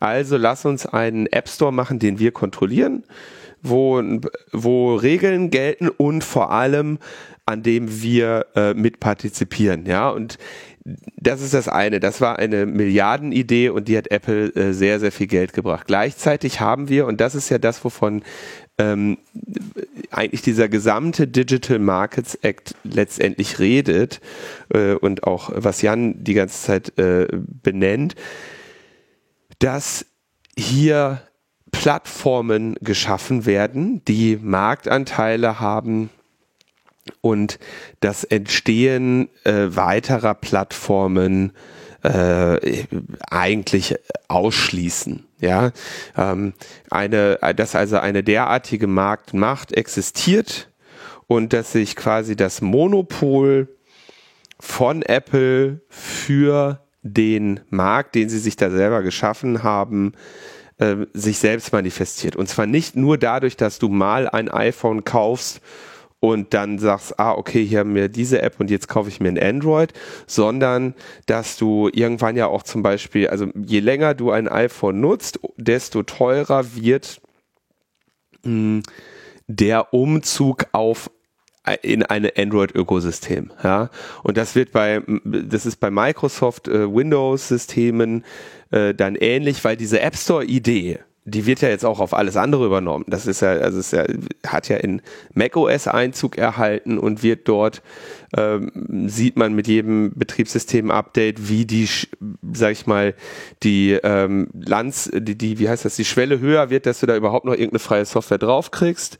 Ähm, wir sehen den Windows App Store und letztendlich werden alle diese Hardware-Hersteller und dem der Strategie folgen, wie es äh, die Softwarehersteller äh, vormachen, zu sagen, okay, wir schaffen uns hier Kunden fürs Leben. Ja? Der Tim, der, der wird der wird in seinem Leben kein Android-Telefon mehr kaufen. Das du von ausgehen. Ne? Und genau das ist natürlich, also wenn man sich jetzt mal überlegt, wie viele Jahrzehnte so ein Mensch lebt und wie, wie, wie viel Einkommen man sich damit sichern kann und wie viel Konkurrenz man sich damit vom Leib hält, ist es natürlich äh, sinnvoll, dass eine äh, Regulierung sich darüber Gedanken macht, wie man da irgendwie überhaupt noch eine ähm, Konkurrenz aufrechterhalten kann. Jetzt argumentieren die natürlich, tja, äh, Konkurrenz gibt's ja. Wir haben, es gibt ja Android, die haben ja sogar noch viel mehr Marktanteil als wir. Ne? Aber die Frage ist natürlich dann, wie man das erreichen kann oder ob wir sagen, okay, wir geben uns geschlagen. Deswegen will ich am Ende im Prinzip sagen, ja, jetzt das Öffnen des iPhones für weitere ähm, App Stores hielte ich jetzt zunächst einmal nicht für für schlimm, auch wenn ich auf der, also ne, da wird der Gesetzgeber jetzt keinen Schaden anrichten, ähm, auch wenn ich mit Sicherheit wahrscheinlich dieses Häkchen weglassen würde. Vorausgesetzt, es wird eins. Aber ich finde die, ich finde die, äh, die, die Debatte gerade, also diese, diese mehreren Seiten finde ich gerade echt sehr spannend, das mal darzustellen. Ich bin auf jeden Fall also mir, bei mir schlagen da auch zwei Herzen in der Brust, wenn ich mir überlege, wie viele Jahrzehnte ich wahrscheinlich noch in den Apple-Konzern ähm, reinbuttern werde und welche Zumutungen ich mir im Zweifelsfall noch alles von denen antun lassen werde. Ja, potenziell wäre es für mich irgendwann mal reizvoll, diese ähm, diese Content-Scanning-Ambitionen von diesem Gerät äh, verbannen zu können. Ne? Vielleicht dadurch, dass ich eine andere Cloud nutze als die, die äh, sie mir ähm, mitliefern. Ja, also, also da gibt's auf jeden Fall eine Menge zu regulieren. Also äh, ich ja, gut, man kann sich ein bisschen im Kreis. Ich habe auch ein Problem an der Stelle mit diesem App Store. Ja, ähm, und äh, sehe da auch einen Regulierungsbedarf. Ich sehe den nur an anderen Stellen. Ja, also es, es hat sehr viel mehr mit irgendwie Payment äh, generell zu tun. Es ist aber auch genauso ein schwieriger Bereich. Und ich finde auch, dass die ähm, der, der Aspekt Security hier auch äh, mit zum Tragen kommen muss, weil definitiv ist das natürlich jetzt hier auch technisch alles so in einem Topf. Ja, und das muss man dann gut trennen, was hat eigentlich auf was eine, eine Auswirkung. Ist ja auch Apples Argumentation. Naja, macht das ja alles unsicher. Und das ist auch kein schlechtes Argument, obwohl man das sicherlich auch noch mal ein bisschen auseinandernehmen kann. Ja, genauso wie dieses Monopol. Also wo fängt dann ein Monopol an? Ja, Monopol auf der eigenen Plattform. Ja, das hat jeder. Jeder hat auf seiner eigenen Plattform Monopol. Im Markt haben sie halt kein Monopol. Wir haben vielleicht so eine Oligopol-Situation. Ähm, wodurch ist die entstanden? Dass, dass, dass die Player das so wollten, die da jetzt gerade sind? Weiß ich nicht. Sicherlich haben sie nichts dagegen, dass ihnen Microsoft nicht noch mit äh, dazu gesprungen ist mit einer dritten äh, Plattform. An der Stelle hat wahrscheinlich einfach der Markt, aber einfach mit, mit der ganzen Plattform, mit der Netzwerkdynamik, die wir überall sehen im Internet, äh, dafür gesorgt, dass es eben sehr viel weniger sind. Und für, in gewisser Hinsicht ist es ja auch von, von Vorteil, dass man da eben nicht 30 verschiedene Plattformen hat und nichts läuft richtig irgendwo. Ne? Also es, es, hat ja alles so sein, sein äh, vorne und hinten. Also ich bin nur mit diesen, mit dieser generellen Betrachtung, dass jetzt ein anderer Distributionskanal für Apps da irgendwas verbessert, dem kann ich nicht folgen. So. Ähm, ich sehe einen Regulationsbedarf sehr viel mehr in diesem Bereich mit nach welchen Regeln entscheidet ihr, ob es Apps gibt oder nicht? Die Zahl von Apps, die jetzt wirklich umstritten sind, die es nicht gibt, die man nicht bekommen hat, ist eigentlich überschaubar. Also es gibt gab zwar immer mal wieder ein paar Aufreger, die sich aber auf der einen Seite irgendwann auch gelegt haben und wo man eben auch wirklich vielleicht auch ansetzen können, sagen kann, okay, es muss jetzt hier irgendwie einen Prozess geben, dass diese Art Apps irgendwie existieren können. Die könnt ihr nicht einfach mal, weil es euch äh, nicht ins Businessmodell passt, außen vor lassen. Ja, wie wird Streaming wie werden äh, Streaming-Verträge, äh, also Verträge, die außerhalb eines App Stores geschlossen sind, dürfen die innerhalb eines App Stores laufen oder dürft ihr vorschreiben, dass das nicht zu sein hat? Das ist ja eigentlich eher das Problem, wo es auch wirklich um, um Geld und um, um, um Macht geht. Und man sieht ja auch heute schon, dass äh, in dem Moment, wo die Macht groß ist, äh, Apple genauso Google wahrscheinlich, ich habe jetzt mehr den Einblick bei Apple, auch Konzessionen macht. Ne? So dieses äh, Amazon-Bücher, die du woanders gekauft hast, äh, dürfen die dann da abgespielt werden etc. Hat sich Apple auch oft irgendwie gegen äh, gewehrt, hat aber dann doch immer wieder intern so eine Lex Amazon gemacht, wo dann für Amazon, für Netflix Ausnahmen galten, die aber nicht für alle galten. Und das ist meiner Meinung nach eher der Bereich, wo man regulatorisch rangehen sollte, da klare Regeln zu schaffen. Dann hat man auch nicht ein Problem damit, dass es einen App Store gibt, weil dieser App Store einfach Regeln zu folgen hat. Anstatt dass man zehn verschiedene äh, Stores hat, die alle irgendwie genau jeder einen anderen Scheiß machen und es mir das letzten Endes auch nicht weiterhilft. Und dabei noch die Security äh, unter die Räder kommt. Das ist so ein bisschen mein Punkt. Okay.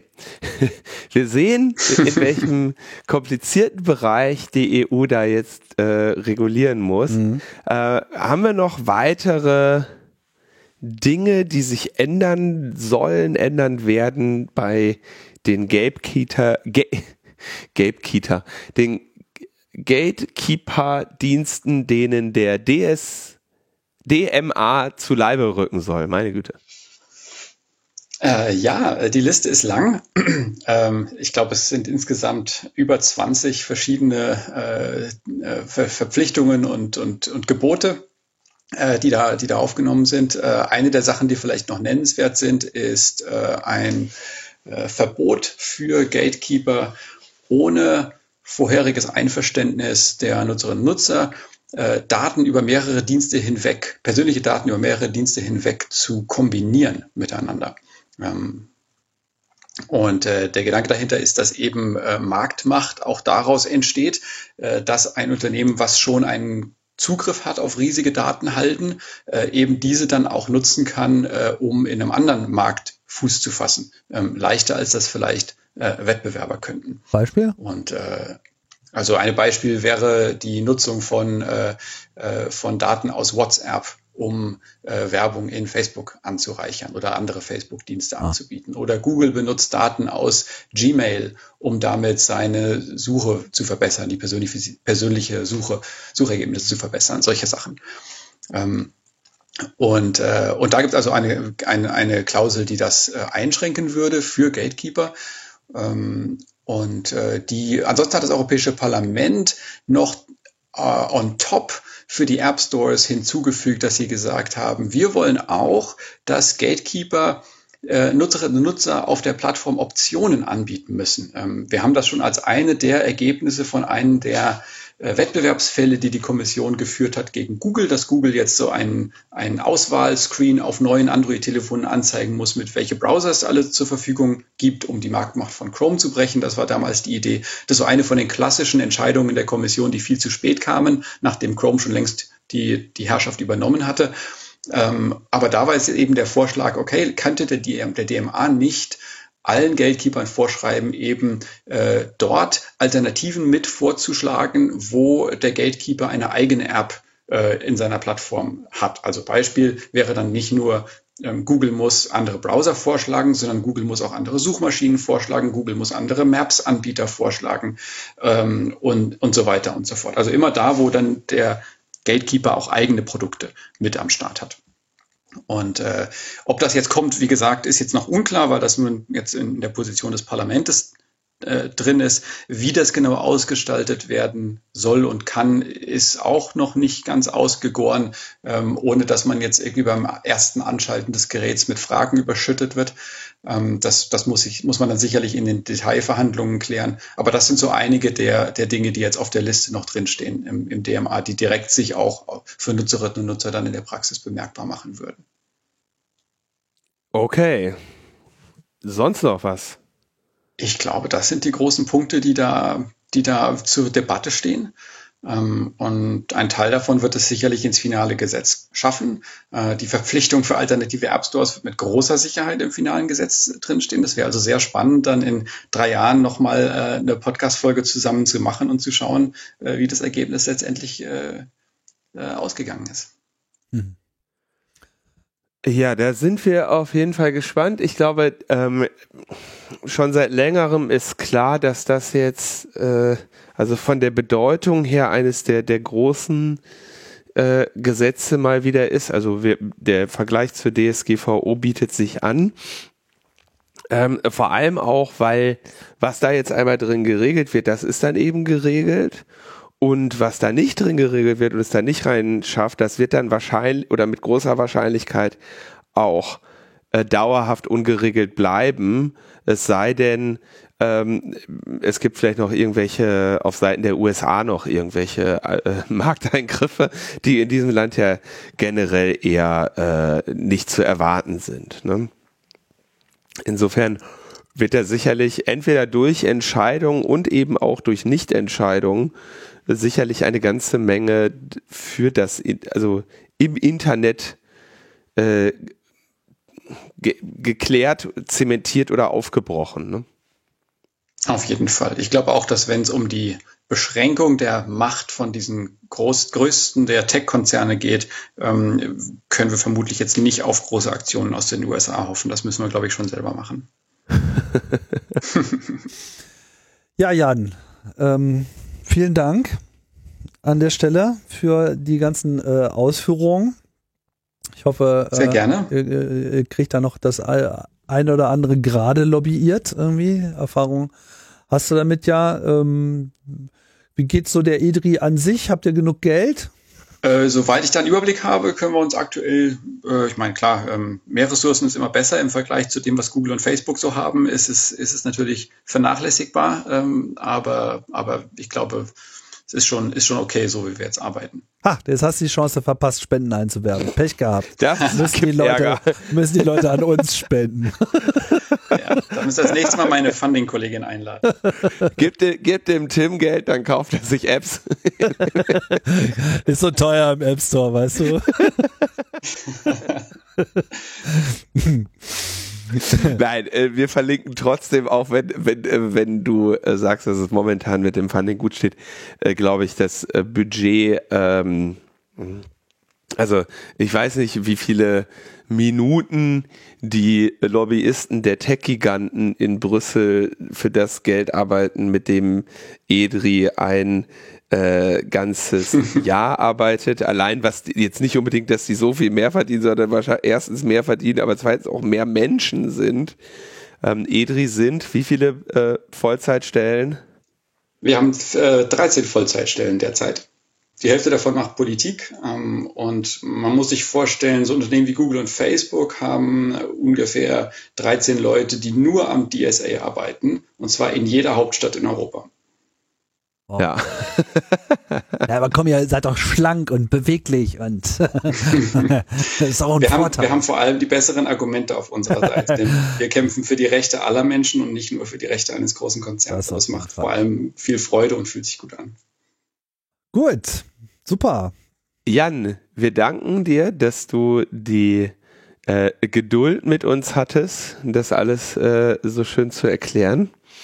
Ähm, wir wünschen sehr, sehr gerne euch äh, Erfolg und ähm, würden uns freuen, äh, wenn wir dich zu gegebener Zeit auch wieder einladen können, wenn sich da etwas äh, Nennenswertes bewegt. Es gibt ja dann immer äh, noch viele aufregende äh, Situationen im, auf den letzten Drückern bei der Verabschiedung solcher Gesetze oder solcher, solcher Acts und wer dann da nochmal aus der Reihe fällt und wer sich überraschend anders überlegt und wer doch von Google gekauft ist und äh, wo Axel Voss wieder irgendwas mit dem Arsch einreißt.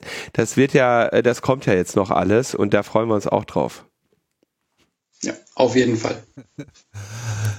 Gut, dann äh, machen wir an dieser Stelle Schluss. Äh, wir sagen äh, Tschüss und äh, bis bald. Vielen Dank fürs äh, Zuhören und ja, irgendwann nächste Woche melden wir uns dann äh, wieder mit, mit, mit richtig depressiven Themen, wie das hier äh, üblich ist. Ne? Ciao.